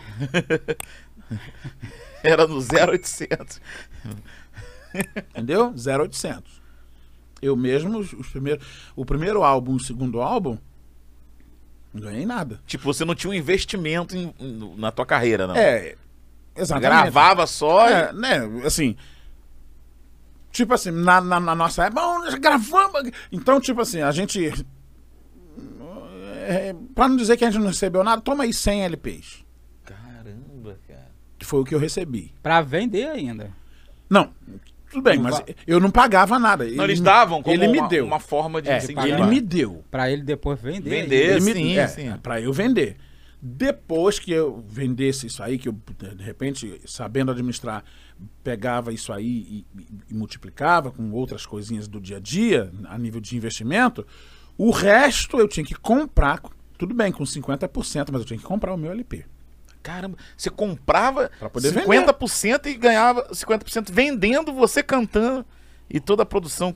De Cara, qualquer forma, eles É ganhavam. muito louco, cara. Perde nunca. Tudo bem. Eles investiram, tá, investiram 20 mil na, na confecção. Beleza? Beleza. Não tinha contrato. Não, Não, tinha contrato. não tinha nada não escrito? Tinha, não tinha contrato. Caramba, cara. Pior, essa, né? essa questão de contratos veio acontecer depois que as gravadoras seculares entraram no meio. Que aí começou a abrir a cabeça Da galera. da galera. pô. Começaram a perceber que ia perder. Poxa, mas como é que ela não. Ué, então quer dizer. Ué, então quer dizer que lá fora se ganha dinheiro com, cantando? Ué, mas é óbvio que tem que. você- A voz não é tua? Ah, a gravadora, a gravadora ganha, mas vocês têm que, têm que ganhar também. Aí foi onde entrou a questão do royalty. Tipo assim, é, você ganha ou 10, ou 15, ou 20%, ou 30%, conforme seja o tipo de negociação, em cada álbum vendido. Ah, um percentualzinho assim. Isso no meio secular. Ah, no gospel não? No gospel, não. Naquela época. Sim, Hoje, sim. Aí, da, da década de 80, de 86 até agora 2004, que é quando começou a entrar mesmo fo- forte a questão da internet, aí as gravadoras evangélicas, as gravadoras evangélicas, eh, tipo assim, ah, eu vou te dar, toma, 300 mil para você fechar o contrato. Aí, pô, 300 mil, tá, beleza. E o contrato diz que você tem mais é, 20% ah, de cada unidade que for vendida da gravadora para as lojas. Ok? Só que você nunca. Só que você nunca. Nunca sabia. O que que realmente entrava. Exatamente. Caramba, cara. Então, tipo assim, teve um- uma gravadora, que eu não, só não vou falar o nome, mas tinha uma gravadora que dizia assim, ó. Quando você. Ó, você vai receber aqui 30 mil reais. Beleza, beleza. Tem mais aqui um carro. Ok, ok. Joia. Até 40 mil, você não vai receber nada. Porque você já tá. Eu tô te dando aqui, ó. Tô te dando o carro e tô te dando mais é, é, 30 mil reais em dinheiro. Ah, beleza. De 40 mil em diante, aí você vai receber 20% de todo. Do, Do que entrar. do que vem, vem- Eu nunca cheguei a 40 mil. Cara, Cheguei a 400 mil, mas a 40 não Quarenta. E seus direitos ficavam todos com eles, Álvaro? Tipo, tudo que você tinha, você tinha que estar com eles? Cara, que loucura, mas deve velho. estar rolando um processinho por aí. Meu Deus, não tem como, né? Porque não, Não? não assinava contrato, né? Não- pelo que ele falou, não assinava contrato. Você não tinha como cobrar isso depois também, né? Os caras meio que se Não, mas. resguardam. Não, Não, mesmo ele tendo também- contrato. É, dá, é, dá, dá, Não dá pra botar. Ele que não quis. Aqui. Caramba. Vamos me, me indispor com. É, é, é. A gente nunca sabe o dia de amanhã. É verdade, isso aí. Não, e, e- e as gravadoras dominavam, né? Tudo também. Então é né? melhor fazer o seguinte, como aconteceu. Ah, Álvaro, vamos conversar? Vamos. E tal. É isso aqui. Que isso? Vocês quer, vamos sentar para vou mostrar a você que não, mas eu vou mostrar para você que é totalmente factível. O que eu tô pedindo deixa para lá. Então, deixa pra lá. Caramba. Rapaz, ninguém fala sobre essa, Entendeu? sobre essa história. A gente não tem noção como, é. É. que, como é que funciona né, o O negócio. negócio é Mas graças a Deus tem Vamos lá? internet aí. Vamos lá. YouTube paga cerca de o piso, Aham. piso, não paga menos do que isso. Entre 3 mil e 18 mil. Entre, porque é variável. Depende de- da quantidade de, likes, né? da quantidade de likes, sim, de- sim. depende da quantidade de inscritos, depende da quantidade de comentários e tal. Mas ele paga entre 3 mil reais e 18 mil reais por cada um milhão de visualizações. Aí já começou a guerra, né? Porque para você fazer um milhão de visualizações Não é fácil. não é fácil. Mas vamos lá.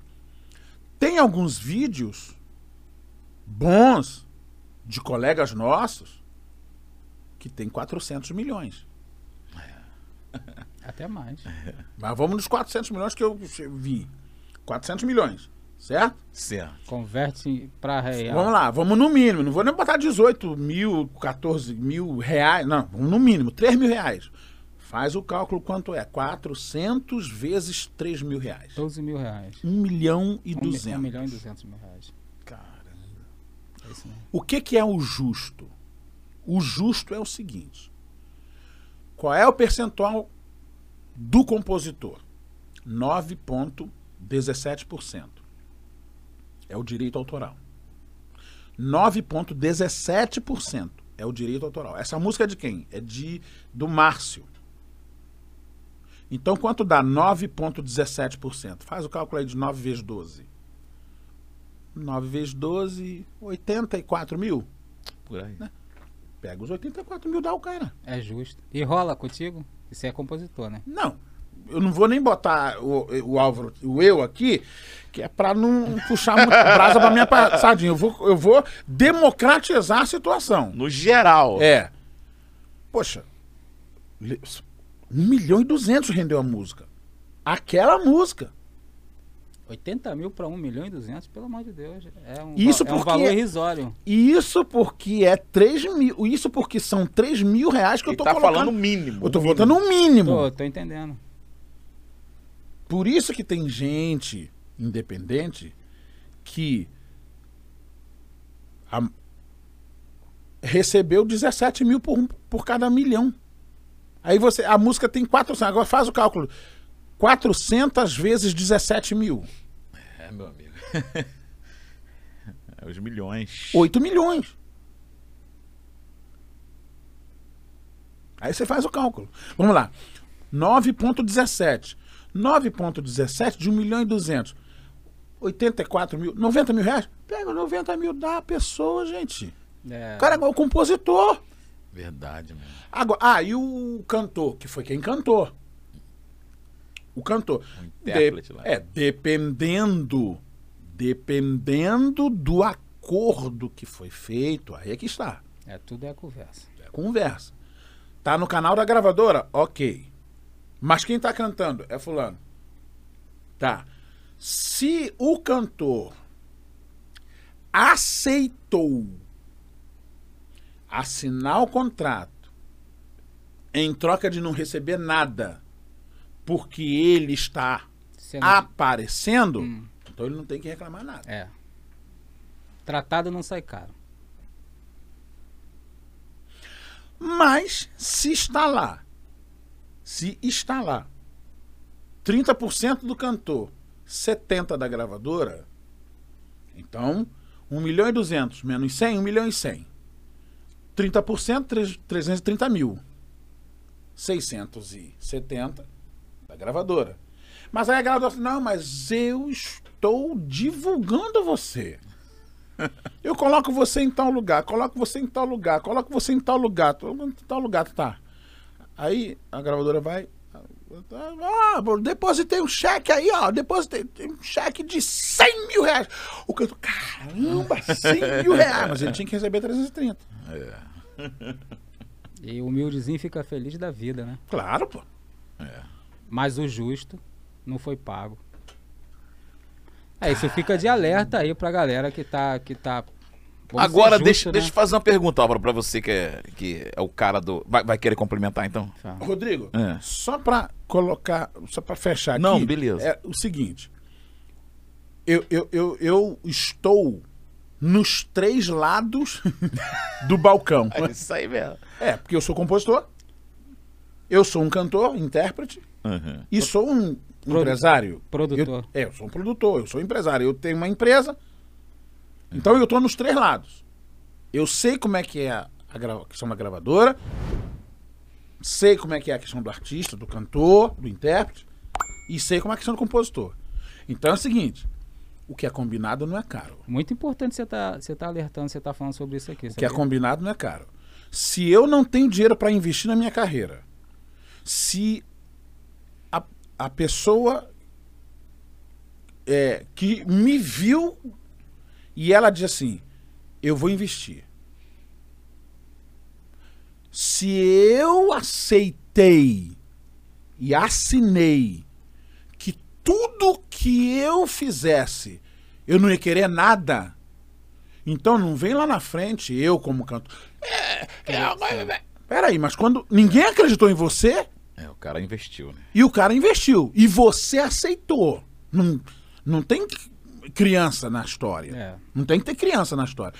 Agora, se você. Fulano, eu aceito sim. Poxa, mas quanto é que você pode. O que, que você vai me dar? O que, que você pode me dar? Eu, eu sei e tal, tudo. Não, olha, vamos fazer o seguinte: eu vou te dar 5%. Então, 5% é 5%. Tá acordado. Combinado não sai caro, né? Combinado não sai caro, pô. É. Entendeu? Mas a gente sabe que, normalmente, quando combina 5 é porque vai dar 1. 20%. Jesus. 20% só daquilo. que combinou. Mas assim, que eu ia te perguntar o seguinte: é, eu, eu converso muito com a galera da antiga, né?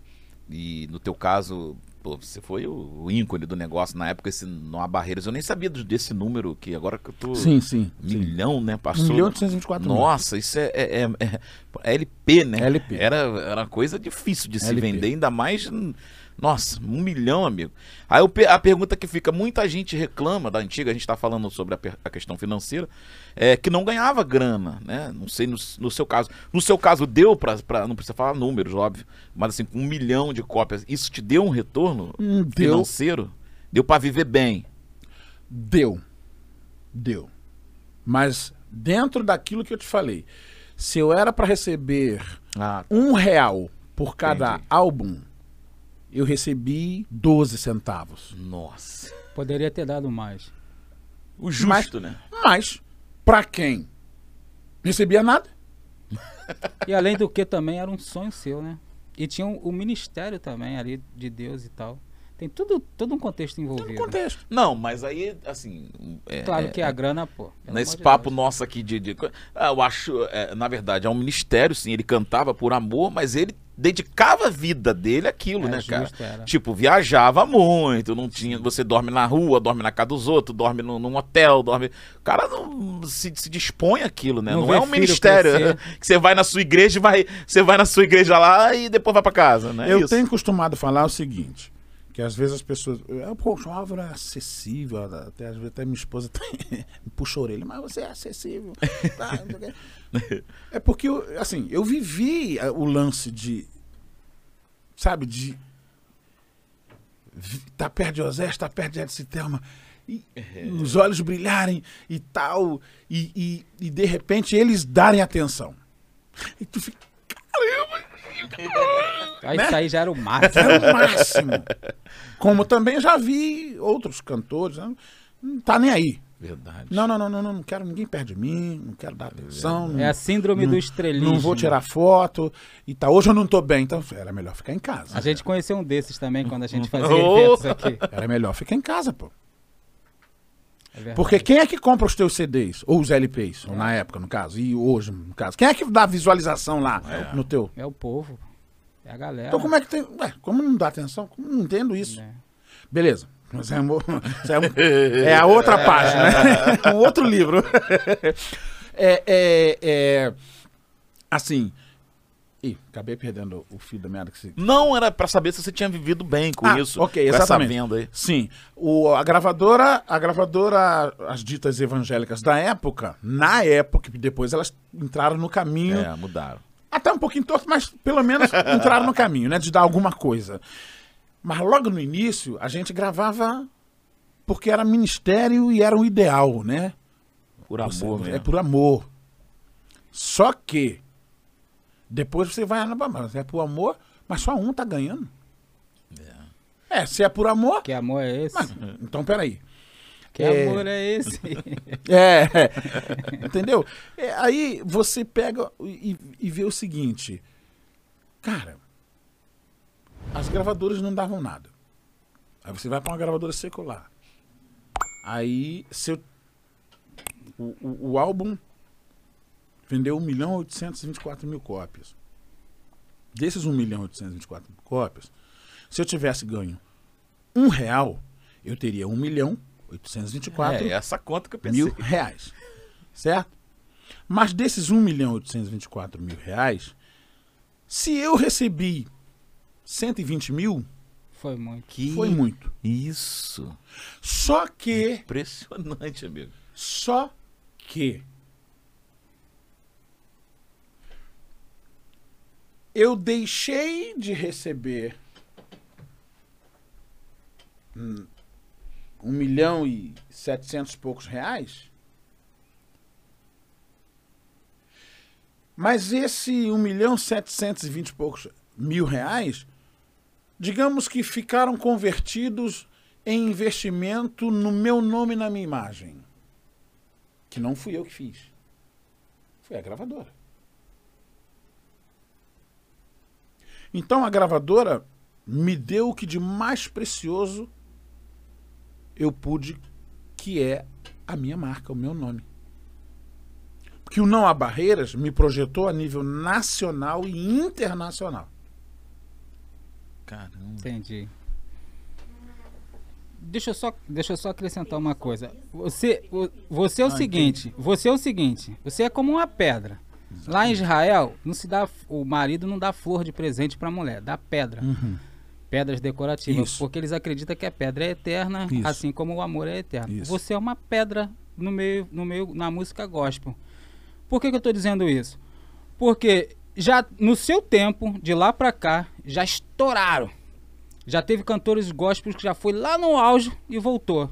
Hoje nem se ouviu mais falar dele. A música do cara bombou, tocou em todos os lugares e hoje em dia nem se vê, nem se ouve mais falar do cara. Você permanece. A tua história, a tua trajetória, ela é permanente, estabilizada. Até hoje eu tava, acho que eu tava falando com o Rodrigo. Minha esposa tava fazendo uma visita com as irmãs num- numa casa de uma outra pessoa e a irmã cantou a sua música. Você tá entendendo? Sim. Você não é um cara que estourou e voltou como hoje tem muitos por aí. Você é um cara permanente, estabilizado. Todo mundo hoje em dia te conhece, quer saber da sua vida. Um, um desses motivos É que a gente te verdade. trouxe aqui foi isso, que as pessoas querem saber de você. Você é um cara permanente, você é uma pedra da música gospel. E, do, Eu- e, do, e do meio evangélico. Eu, eu, eu no, no parte do comentário que eu vim fazendo, é, eu abordei o fato, né, do de algumas vezes ah, algumas gravadoras, inclusive grandes gravadoras, me chamarem para fazer música secular. É isso que eu ia perguntar. A manter no gospel, meu irmão. Você tem uma carreira internacional. Aí esses convites, obviamente, deve ter rolado muito. E pra você negar, é que a gente vê, a galera vai pro, pro secular e tal, faz lá um sucesso, ganha uma grana depois volta. No teu caso, não, você manteve Eu ali no, mantive. no gospel. né? mantive. Eu mantive, Explica mas isso pra gente. É, esse- eu mantive, mas não. é, pri- vamos dizer assim, principalmente por, por minha, por minha causa ou pelo meu coração. Porque existem pessoas que não contam fracassos, né? Para ele tá tudo é só vitória. A gente sabe que não é É assim. verdade. A vida ela Tem, é tem. Ela é o resultado da média. Da média. Porque tem, é igual bolsa de valores. A bolsa de valores, desde o início até hoje, ela vai subindo. Né? Ela vai subindo. Ela está numa ascensão. Ascensão. Mas quando você vai pegar nessa, nessa linha, você vai ver que tem hora que está cá embaixo, tem hora que está lá em cima, tem hora que ela está sempre subindo, mas tem, tá, tem os altos e baixos. Certo? É, a hora Assim- que ela mais cai é quando você passa a investir. Ela começa a cair. Exato, é, isso aí. É então, incrível, o, é, o que acontece é o seguinte, mas você tem que você tem que ter a firmeza daquilo que você quer atingir e chegar. Então, quando imagine um garoto de 20 anos recebe uma proposta de Oh. um milhão, Eita, Jesus. um milhão e 800 mil Meu pai. dólares. Nossa. Não é um milhão, e oitocentos- porque um milhão e 800 mil em dinheiro já é dinheiro pra caramba, muito dinheiro. Um milhão e 800 mil dólares hoje são 9 milhões de reais, Caramba. né? É, porque o dólar tá grana. 5 reais. 5 e pouco, né? Tá, Mas é, cinco. bota aqui é 5. Então, 5 vezes 18 dá 90. Então, 9 milhões. Imagine 1 milhão e 800 mil dólares Meu Deus. há 35 anos atrás. Eita, Jesus. Né? Era muita grana. Muita grana. Isso na cabeça de um garoto de 20 anos, E como você. aceitei na hora. Mas o. A proposta? Claro. Primeiro, nu- primeiro, nunca rasguei dinheiro. Cheio de sonhos. Não, o problema não é você aceitar. O Não, problema é Não, você. deixa, deixa ele falar, deixa ele falar, mas assim, calma. Mas você ficou nervoso agora. calma, deixa que ele vai explicar. E aí é mais um outro ponto, né, amor? Que eu acabo também me emocionando demais. Marcinho e Rodrigo. É... Deus disse para Jeremias: Eu te vi quando tu não tinhas forma no. Ainda informe. O salmista Davi disse: Senhor, a trama de fios que foi feita no ventre da minha mãe foi tu que fizeste Verdade. para me formar. Então, assim, a primeira coisa que eu pensei quando eu vislumbrei o que eram 1 milhão e 800 mil dólares, a primeira coisa que eu vi assim, vou comprar uma casa para o meu pai e da minha mãe. Para minha mãe. Vou comprar uma fazenda, vou botar lá uns 4 mil cabeça de gado e vou levar meus pais para ficar lá de boa na fazenda. Foi o meu pensamento. Aí quando eu cheguei em casa, eu falei para pai e para mãe. Sabe o que, que os meus pais falaram para mim? Já imagino. Tá bom, meu filho. Tá certo. Você é um cantor. Você é profissional. Sem problema. Aí na época eu fui e falei com o meu pastor. Saudosa memória também, pastor. Bispo Paulo César Lima. Ele falou: Meu filho, você é um cantor, você é um músico. Tá tudo certo. Tudo bem, sem problema. Mas. Só que de madrugada, Ei, eu não sabia que os três haviam feito uma aliança. Como assim? Eles passaram a jejuar, eita. fazer uma campanha de jejum e oração pela minha vida. Depois que tu falou isso. Caramba. Na realidade, eles não concordaram, Sim. mas eles não queriam tirar a euforia que eu tava. Caramba, que sabedoria, meu irmão. E aí, sabe o que aconteceu? A partir daquela noite que eu fui dormir, pensando no dinheiro, na fama, naquela coisa toda, o Espírito Santo de Deus. E aí a gravadora mar- havia marcado para dali a 15 dias eu ia a São Paulo para assinar o contrato, pegar o checão, né? Essa poligram. A Poligram, a Poligram. Caramba, internacional. É, Durante esses 15 dias, meu pai, minha mãe e o meu pastor, eita. toda madrugada, três da manhã, eles entraram em propósito de oração. Jejum e oração. Caramba. Resultado: durante os 15 dias, Deus se calou. E eu só ouvia durante o dia aquela voz que dizia pra mim assim: Nunca mais você vai cantar, pois não há barreiras. Que isso? Assim, Eita. Eu ficava, cara, eu ficava, cara, cara, muito dinheiro, tô rico, tô rico. Aí daqui a pouco eu tava assim e tal, aí vinha a voz. Nunca mais você vai subir no púlpito e cantar pelo sangue de Jesus, tu vais vencer. Que isso? Ih, Que isso? Não, que isso? Aí, aí eu entrei, depois de três, quatro dias, comecei a falar com Deus. Senhor, me responde. O que está acontecendo? Senhor, me responde. E, e chegando a data da assinatura do contrato. E Deus. De madrugada eu acordava, quatro da manhã, de madrugada, com aquela voz. Nunca mais você vai subir num púlpito para cantar, não há barreiras. Tu entendeu essa, essa mensagem? Aí eu comecei a ficar Agoniado. agoniado, agoniado, agoniado, agoniado, agoniado, agoniado. Eu ia viajar na segunda-feira. Quando foi no domingo, um dia antes de eu viajar para São Paulo, para ter a reunião às 11 horas na gravadora e pegar o cheque e tudo mais, aquela coisa toda, eu amanheci o domingo meio assim, sabe como você é, é, você tá tenso, você não consegue Aflito. Af- é, aflito, eu tava aflito. Em vez de eu estar feliz, eu tava aflito. Aflito. Aflito, aflito, aflito. E aí, eu peguei o carro na época, o carro do meu pai era uma. Nessa época ele tava com um chevette. Eita. Era um chevette. Eu peguei o chevette, eu, eu, de, de, eu tava de, de calça jeans, uma camisa polo. Eu saí de casa tipo quatro da tarde, peguei o carro sem saber para onde ia.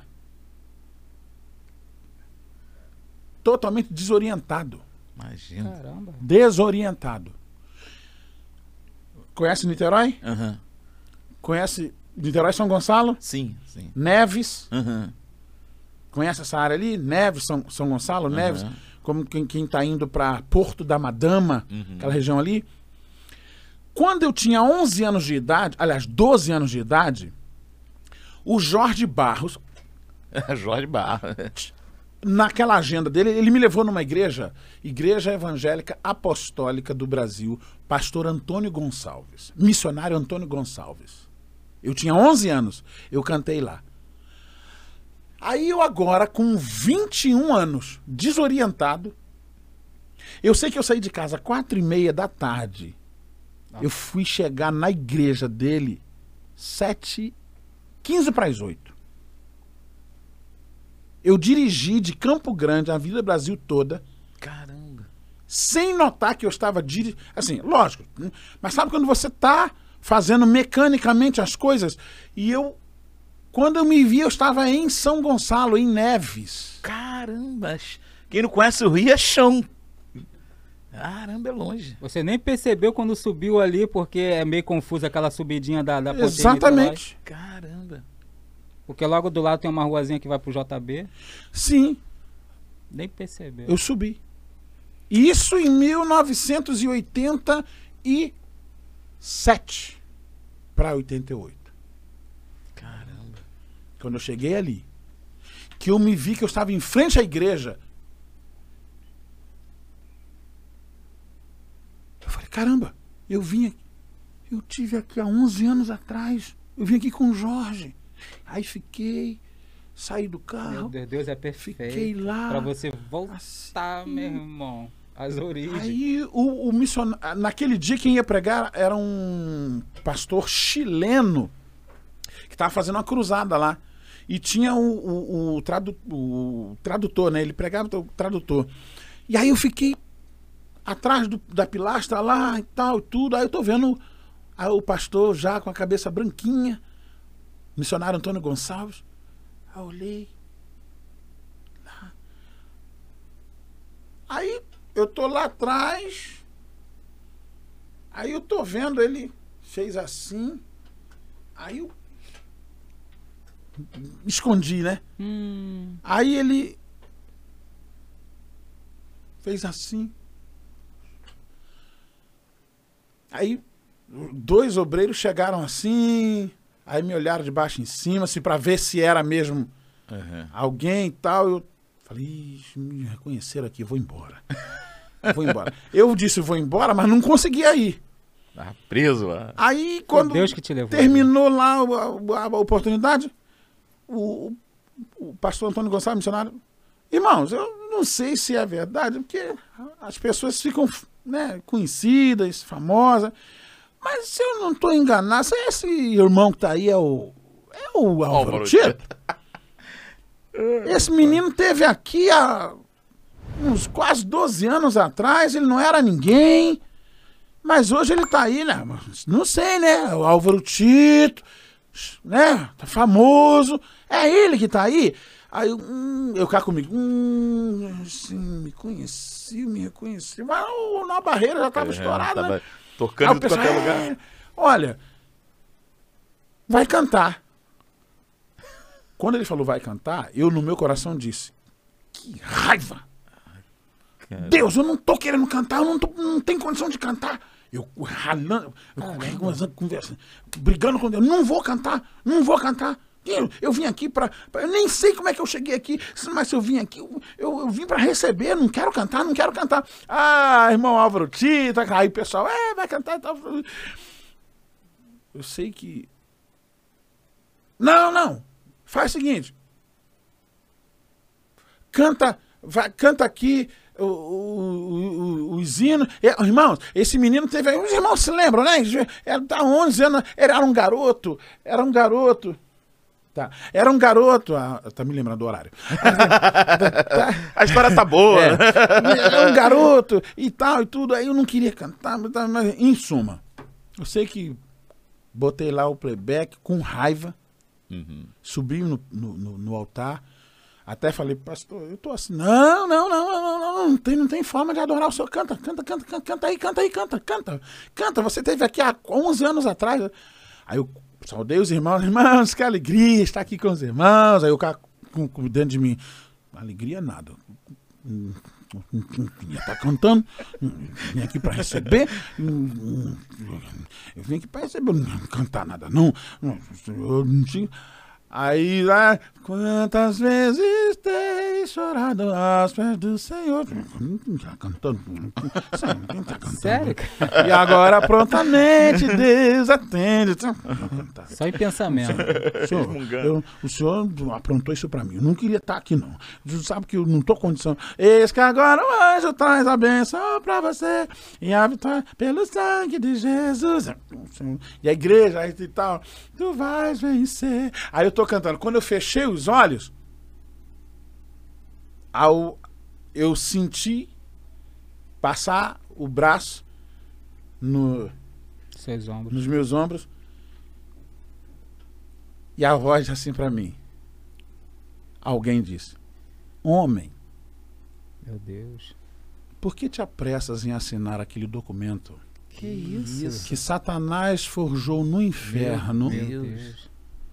Aí, mas é em português, tá? Eu devo tô falando junto. O pastor Que chileno isso? que foi pregar Que tava. e que não falava português, ele falou isso em português. falou pra mim isso em português. eu desabei. Deus. Foi Deus puro, hein? Por isso que eu falei, Deus. quando Deus te chama no ventre, Não tem como. ele não vai te perder, mas não vai mais mesmo. nunca. Ele te tira. Ele abrevia o teu dia. Mas pro diabo ele não perde você. Rapaz. E aí você não foi. Ah, eu não aguentei, né? Não, aí não tem como. ir. Você vai, tá louco? Aí eu não aguentei, né? Aí eu não aguentei. Aí eu, aí eu desabei, porque, tipo assim, Senhor, na realidade a minha alma tava assim, não, tem que acontecer algum milagre, alguma coisa. É. Senhor, tu tem que fazer alguma coisa, não deixa e tal, tal. A minha alma tava assim. Eu tava feliz por causa do dinheiro, por causa da grana e Da- tudo mais. Da projeção e tudo. Tá, não. Você que sabe aí. A hora que der, você pode, pode falar, tá? Não tem, tem problema não. Que eu não quero atrasar a agenda, não, Elva. Não, Que... Você que sabe, fica à vontade. mas aí... Não, o resultado das orações. O resultado das orações. Cinco não, e dez, é, é cinco e cinco- dez. cinco e dez, é beleza. Não, porque é só pra explicar o pessoal de casa que o Álvaro tá aqui com, com maior boa vontade, mas ele tá corrido aí que tem agenda agenda, hoje ainda agenda, cumprir. é. E a gente, a gente vai bater o papo até, porque o podcast não é mole não. Se deixar, vai embora. Ainda Vai, mais vai. que essas histórias. Mas volta outro dia, pra galera aí curtir mais. Tem, tem muito Tem mais, histórias. história aí baú. Mas assim, eu ia fazer uma pergunta pra você, só pra que a gente vai ter que daqui a pouco caminhar logo pro final, que a hora passa voando, a gente nem sente. Eu nem, eu nem vou fazer a pergunta que eu ia fazer, eu ia fazer uma pergunta voltada pra essa área de fit aí, né? Que hoje é a moda aí do, do cantor ficar fazendo essa relação entre, entre o gospel e o não gospel, mas pelo jeito já tá, já tá mais do que respondida essa questão aí, né? Claro. Porque eu É. acredito que muita gente deve te convidar também pro, pros fit, né? sim, sim. essa, essa Sim. trocada de ideia entre o cantor gospel e o não gospel, porque rece- por causa de um milhão e, Ah, pouco de agora, dólares. o nome agora é Fit? É, agora é. F-E-A-T, fit. Que é de featuring. É, dizer, de- feature. apresentando, né? A apresentação. Seria collab É, também, que o pessoal. collab, collab. É. Colé. Então, isso nem pensar, né, Álvaro? Mas, mas eu, eu diria pra você o seguinte: eu, eu sou uma pessoa que, às vezes, outros é, forjam um modelo de quem seja o Álvaro Tito. Tá? É óbvio que existem valores, valores não se negociam, valores. Por exemplo, é, ah, Let me try again, let me try again. A gente sabe que é uma música secular, né? A letra é uma letra romântica, tá? É, do cantor Frank Sinatra. É, eu como cantor, como músico, uma letra bonita, uma música bonita, mas eu não gravaria para fazer parte do meu repertório. Entendi. Pra inserir. Não. Porque o meu desempenho como cantor é em interpretar canções que exaltam o nome do meu Senhor Jesus, do meu Deus. Esse é o seu diferencial. Aí, tá vendo? O pessoal tá, ela tá falando que o pessoal tá na internet pedindo Álvaro Tito parte 2. ele vai Cê- voltar, ele vai voltar. Entendeu? Agora, eu não sou hipócrita. Eu não sou hipócrita. Ah, eu não ouço música que não seja hino. Irmão, se você acha que você não tem condições e estrutura emocional, psicológica e espiritual, Então não Então ouça não faça. Não ouça mesmo. Não vai, não, não, não, não, não faça isso mesmo. Agora, me fala como é que cada um de nós nasceu. Bom, é a resposta de cada um, certo? Não foi com profecia, né? Dá e apareça. Não é Não assim, é, né? é verdade. Teve que ter a colaboração de ambos os lados. Né? Exatamente. Houve um processo. Houve todo um processo. Então, calma, nem muito ao mar, nem muito à terra. Vamos ser equilibrados. Até porque também você é produtor, Cristão né? beija. Ou não? É, beija. Dei muito. Ah, cristão beija. Cristão fala em língua. fala em língua. Né? Verdade. Então, é, calma. Uhum. Agora, existem coisas que são inegociáveis. Por exemplo, se eu abrir a minha boca a- e levantar a minha voz diante de uma plateia, eu estou testemunhando, estou dando testemunho. E se eu, em vez de cantar um hino, cantar uma música romântica, em que, que como é que eu vou estar influenciando essa Verdade. plateia? Verdade. Eu vou estar levando essa plateia à adoração?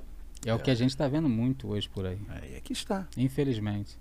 Essa galera tem que ouvir um pouco mais de seus exemplos. Agora, vamos lá. Eu, eu já cantei música romântica, inclusive já gravei e tem repertório romântico. Por exemplo, é, Você mudou meu sentimento e acredito foi muito melhor.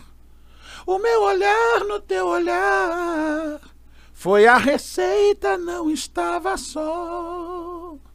Eu e você, você comigo. Agora, o cantor que gravou essa música em primeiro lugar foi um cantor evangélico, um cantor evangélico. Tá certo? Então, o pessoal aceita, porque foi um cantor evangélico que gravou. Agora, se em vez de, de um cantor evangélico, um cantor secular tivesse Secular, gravado, já- se eu vou depois dele gravar primeiro, eu fosse o segundo a regravar, eu estaria apanhando até hoje. Tava É na verdade. cruz. E olha que a música é minha, eu sou o compositor. Mas é uma música muito bonita, cara. Entendeu como é que são as coisas? Sim. Outra coisa é uma música que não fala no nome de Jesus. É. Qual? Eu quero você sorrindo pra mim, pra todos nós, amando mais e mais. É o viver bem melhor. Não deixe razão para demonstrar a dor. O teu negócio é paz. Eu quero você sorrindo pra mim, pra todos nós. Onde é que tem Jesus aí? É, não. Mas o nome da música é Ágape. O que que é Ágape? É o verdadeiro amor. E qual é o verdadeiro amor? Amor de Deus. É o amor de Deus e é o amor que ele simplesmente é incondicional. Você pode estar gostando dele ou não, ele sempre vai amar você. Esse é o amor de Deus. Verdade. Mas Deus está ali? Está. Mas não está explícito. Não tá escrito na letra. Exatamente. Não, mas tem gente. Não! Os super santos. Exatamente. Cara, Ele foi um dos precursores nessa, nessa balada aí romântica. Hoje tem uma galera que vem nessa onda aí, mas você abriu caminho, que quando você fez isso, era Entendeu? paulada pra tudo quanto é lado. Não, não consigo olhar Exato. teus olhos sem dizer Abriu caminhos ali. tantas emoções e agora você aqui. Me desculpe, não quis magoar. É, é que a gente acredita no melhor.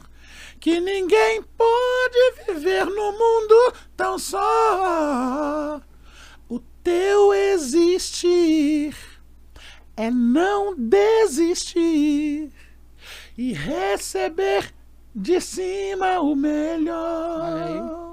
É, Eu quero você Lindo. sorrindo pra mim, pra todos nós, amando mais e mais. É uma música romântica. Romântica. Romântico. E é, E lindo. e é linda, né? Mas, infelizmente, lá naquela época... Isso que ano, Álvaro? Essas, essas- 89. Ah, amigo, não, nem pensava Eu nisso. não tinha gosto. 23 anos de Eu idade. sou da época que... é, Porque o Álvaro também toca bateria, né? Toca um monte de Não, instrumentos. toquei, né? Não, na época. É, na hora, Não, na época, assim. É porque eu tô falando por quê? Porque eu sou de uma época que na igreja, cara, botar uma bateria era, era, um- Pelo era uma Deus, luta, era uma luta, prova. prova. E ele já vê que essa pega. Fazia tipo aquela, aquele lance de black music, né? Aquela, aquela, aquelas É, baladinhas. estilo. Era, era outro estilo. Implantou muita coisa. Porque eu tinha um monte de perguntas, não vai dar tempo, mas depois na segunda vez a É, eu gente faz. tinha, eu também tinha. Mas assim, você foi um dos precursores, né? Nessa, nessa onda de, de levar guitarra, bateria. Sim, Você sim. tinha até um grupo. Era, É, era o um- Sublime Louvor. Louvor. É, Sublime Isso Louvor. aí lá, lá de Campo Grande, lá, Isso. arrebentava. Só que a nossa pegada sempre foi assim, a minha, do meu primo Manuel, do Elvis.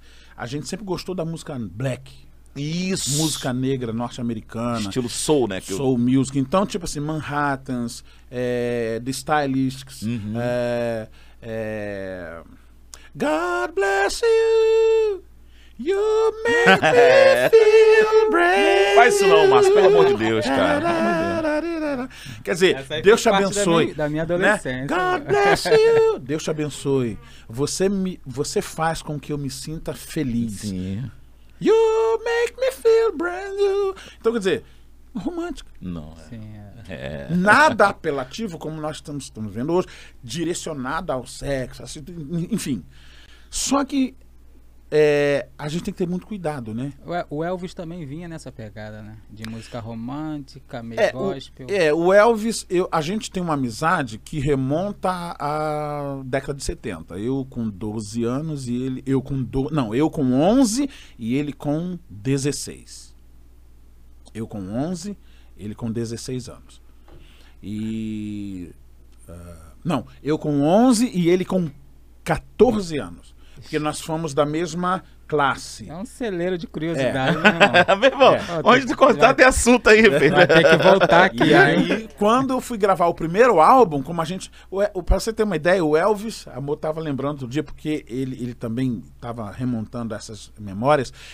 O Elvis ajudou a virar massa de concreto na laje da, da- lá da casa dos meus pais. Caramba. Entendeu? Então, assim. Nós fomos né, criados. Então, quando eu fui. E eu sempre fui assim. Eu subi, tem que subir comigo. Graças a Deus eu nunca. Nesse aspecto, eu- porque eu entendo assim. é, ah, não, agora eu sou. Eu, eu moro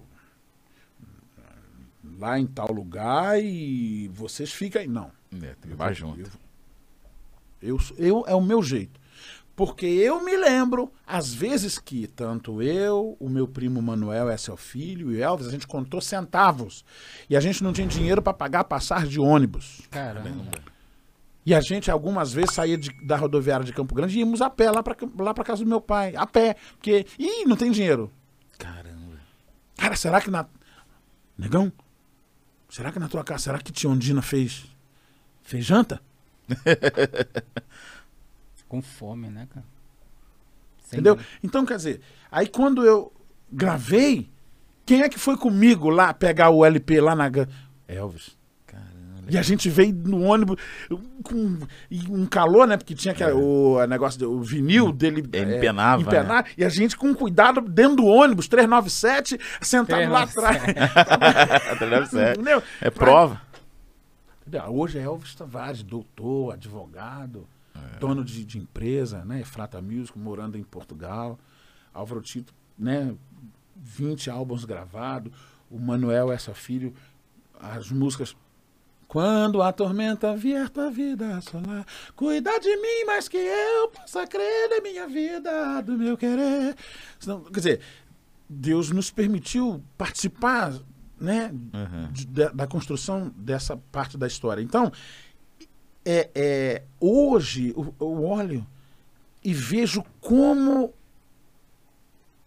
é importante a gente não Perder as origens. perder as origens. Verdade. E seus projetos para o futuro? Bom, eu estou muito engajado. Agora tem que ter internet. Ah, direto, né? internet, é. Todo, toda quarta, todo sábado, toda quarta, 17 horas e todo sábado, 11 horas, vídeo novo. Legal. Teu canal? É isso. No YouTube mesmo. Exatamente. Já estou inscrito aqui. Álvaro Tito.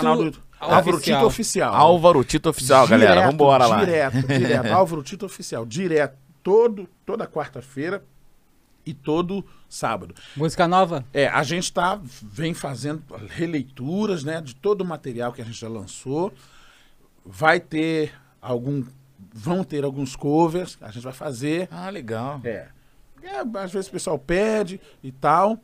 E eu estou em estúdio, terminando de produzir é, uma canção do meu cunhado, Uhum. né? A gente vai lançar pela empresa. E eu imediatamente entro em estúdio para gravar o novo EP, que agora é EP. É, né? agora é tudo Exatamente, digital, né? Exatamente. Não vai ter nada físico mais, né? E agora tudo é, é pela empresa minha. pela Ah, minha é empresa, legal. E qual a empresa é. agora? Ato Records. Ato é? Atos? Ato Ato. Records. É. É Ato, legal. Ato Records. ATO. Legal. Álvaro de Oliveira. Ato Records. E aí você produz outra galera também? Sim, Tem estúdio? isso. A gente vai começar exatamente exa- com o meu, meu, meu cunhado, né? Poxa, que legal. Aí, E- galera, pensou a honra de gravar com, com- Ricardo gravar e produzir pelo produzido pelo Álvaro, amigo. Não é pra qualquer um, não, amigo.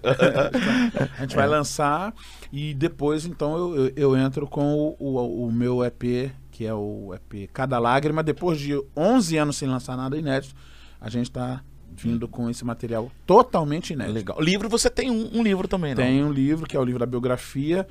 Existem mais dois que já estão na, né, na pegada. Poxa, que que é- legal. Ali foi a versão do Elvis, porque ele Uhum. vivenciou comigo tudo ali. Agora vai ter uma na, na, na, na- na, na versão, na, na ótica de, de quem vivenciou, no caso eu. Ah, sim. Entendeu? Entendi, entendi.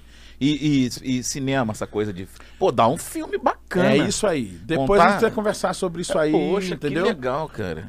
Produtor. É. Faz tudo um É, pouco hoje- na É, vida. hoje cinema, tem- cinema é muito bom. É, cara. hoje tem Netflix, né? É. Tem Amazon Video. Não, mas essa história, É, a gente, todo- a gente contou só um Meu pedacinho. Deus. Em duas horas aí a gente não conseguiu contar quase nada, né? Imagina isso num filme roteirizado direitinho. Poxa, né? Fica muito. Sem, sem, é, moço, sem contar aqueles detalhes de dentro do estúdio na hora de gravar o Nova Barreira, não, né? eu queria um monte de curiosidade. A mas- gravadora, a gravadora não queria que fosse não a Barreiras, o nome. Sério? Caraca, isso é tem muita história. Tem, Tem. muita história Tem. bacana. Tem muita história. Aí. Itamar Luciano tá dizendo, que programa espetacular, meu amigo. Ah, Itamar, Itamar, parceiro. Cara, tem uma galera aqui que eu, infelizmente, não vai dar tempo, a gente vai ter que terminar porque o Álvaro tem agenda hoje.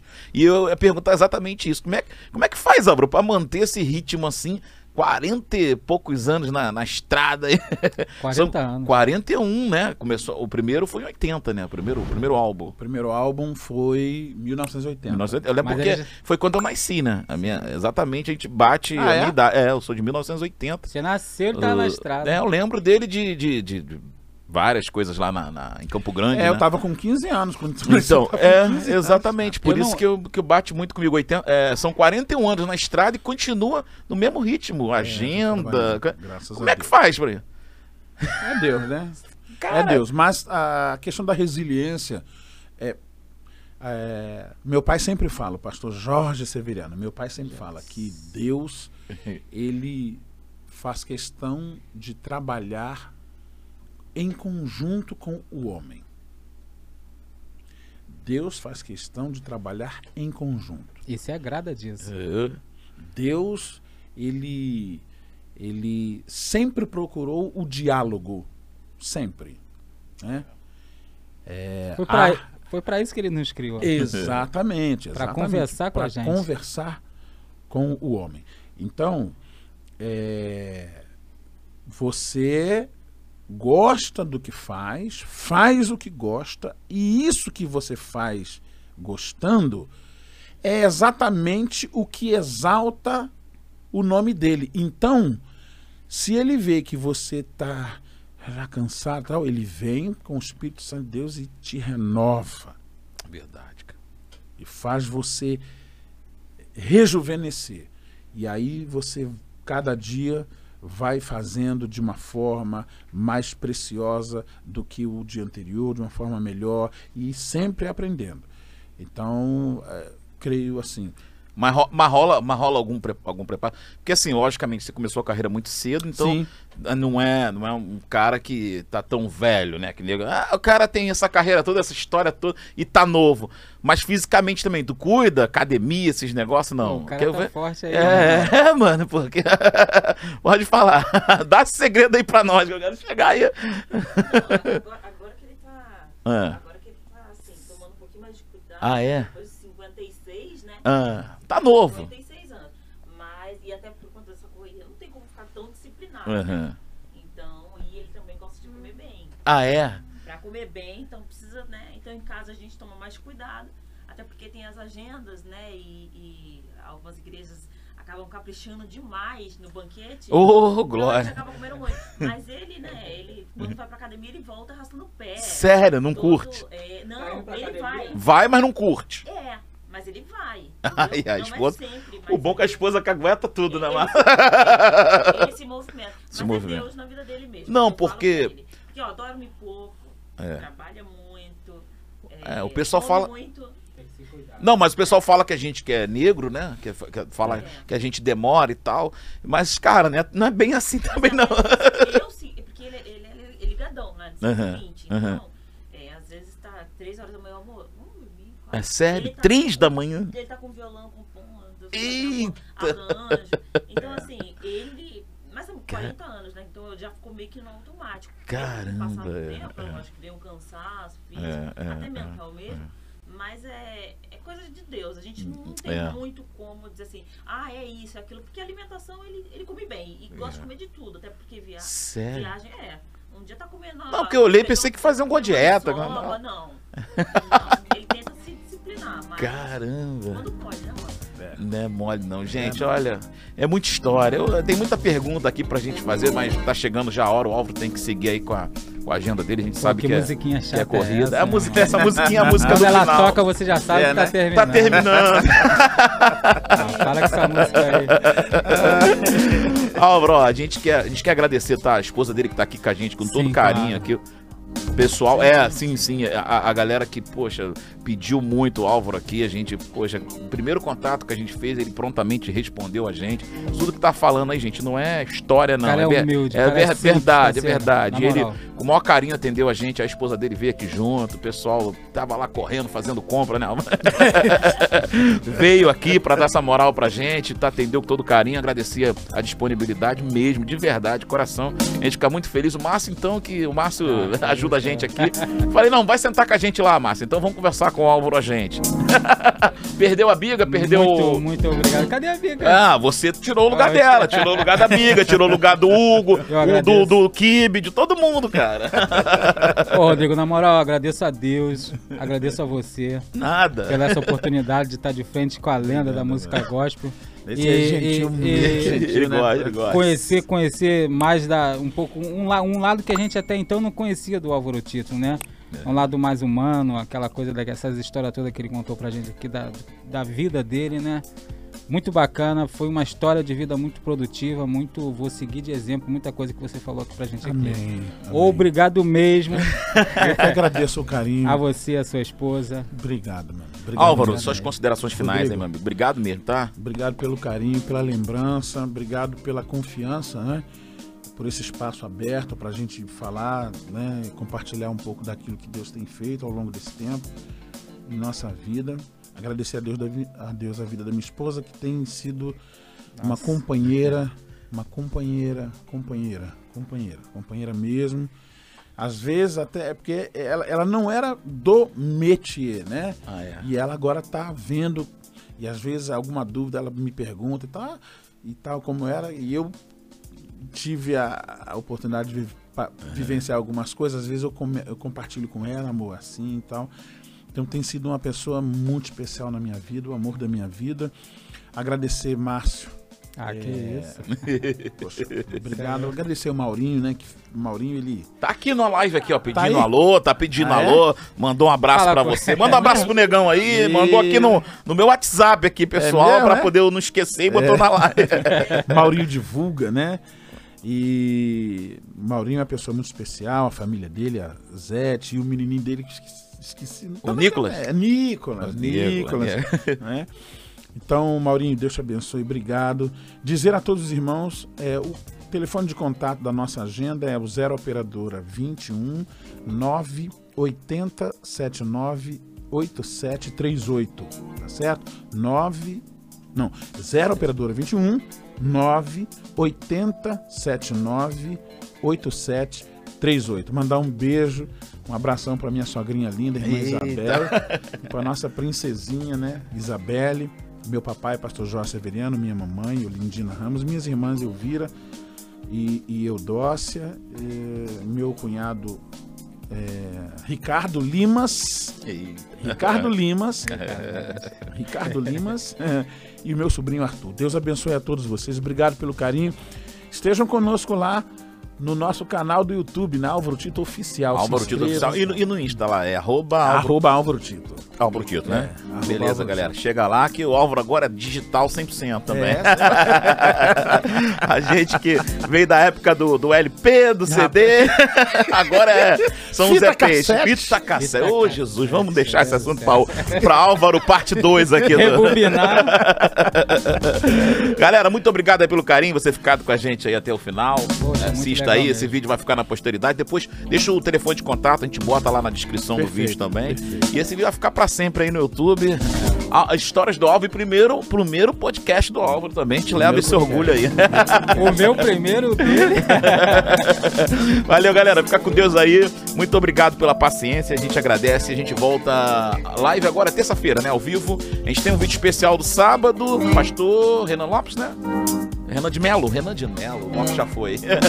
e na, e na terça-feira a gente volta com o Claudinho Marcel ao vivo aqui com a gente no estúdio, batendo um papo bacana também. Gente, fica com Deus aí, um abraço, muito obrigado e valeu.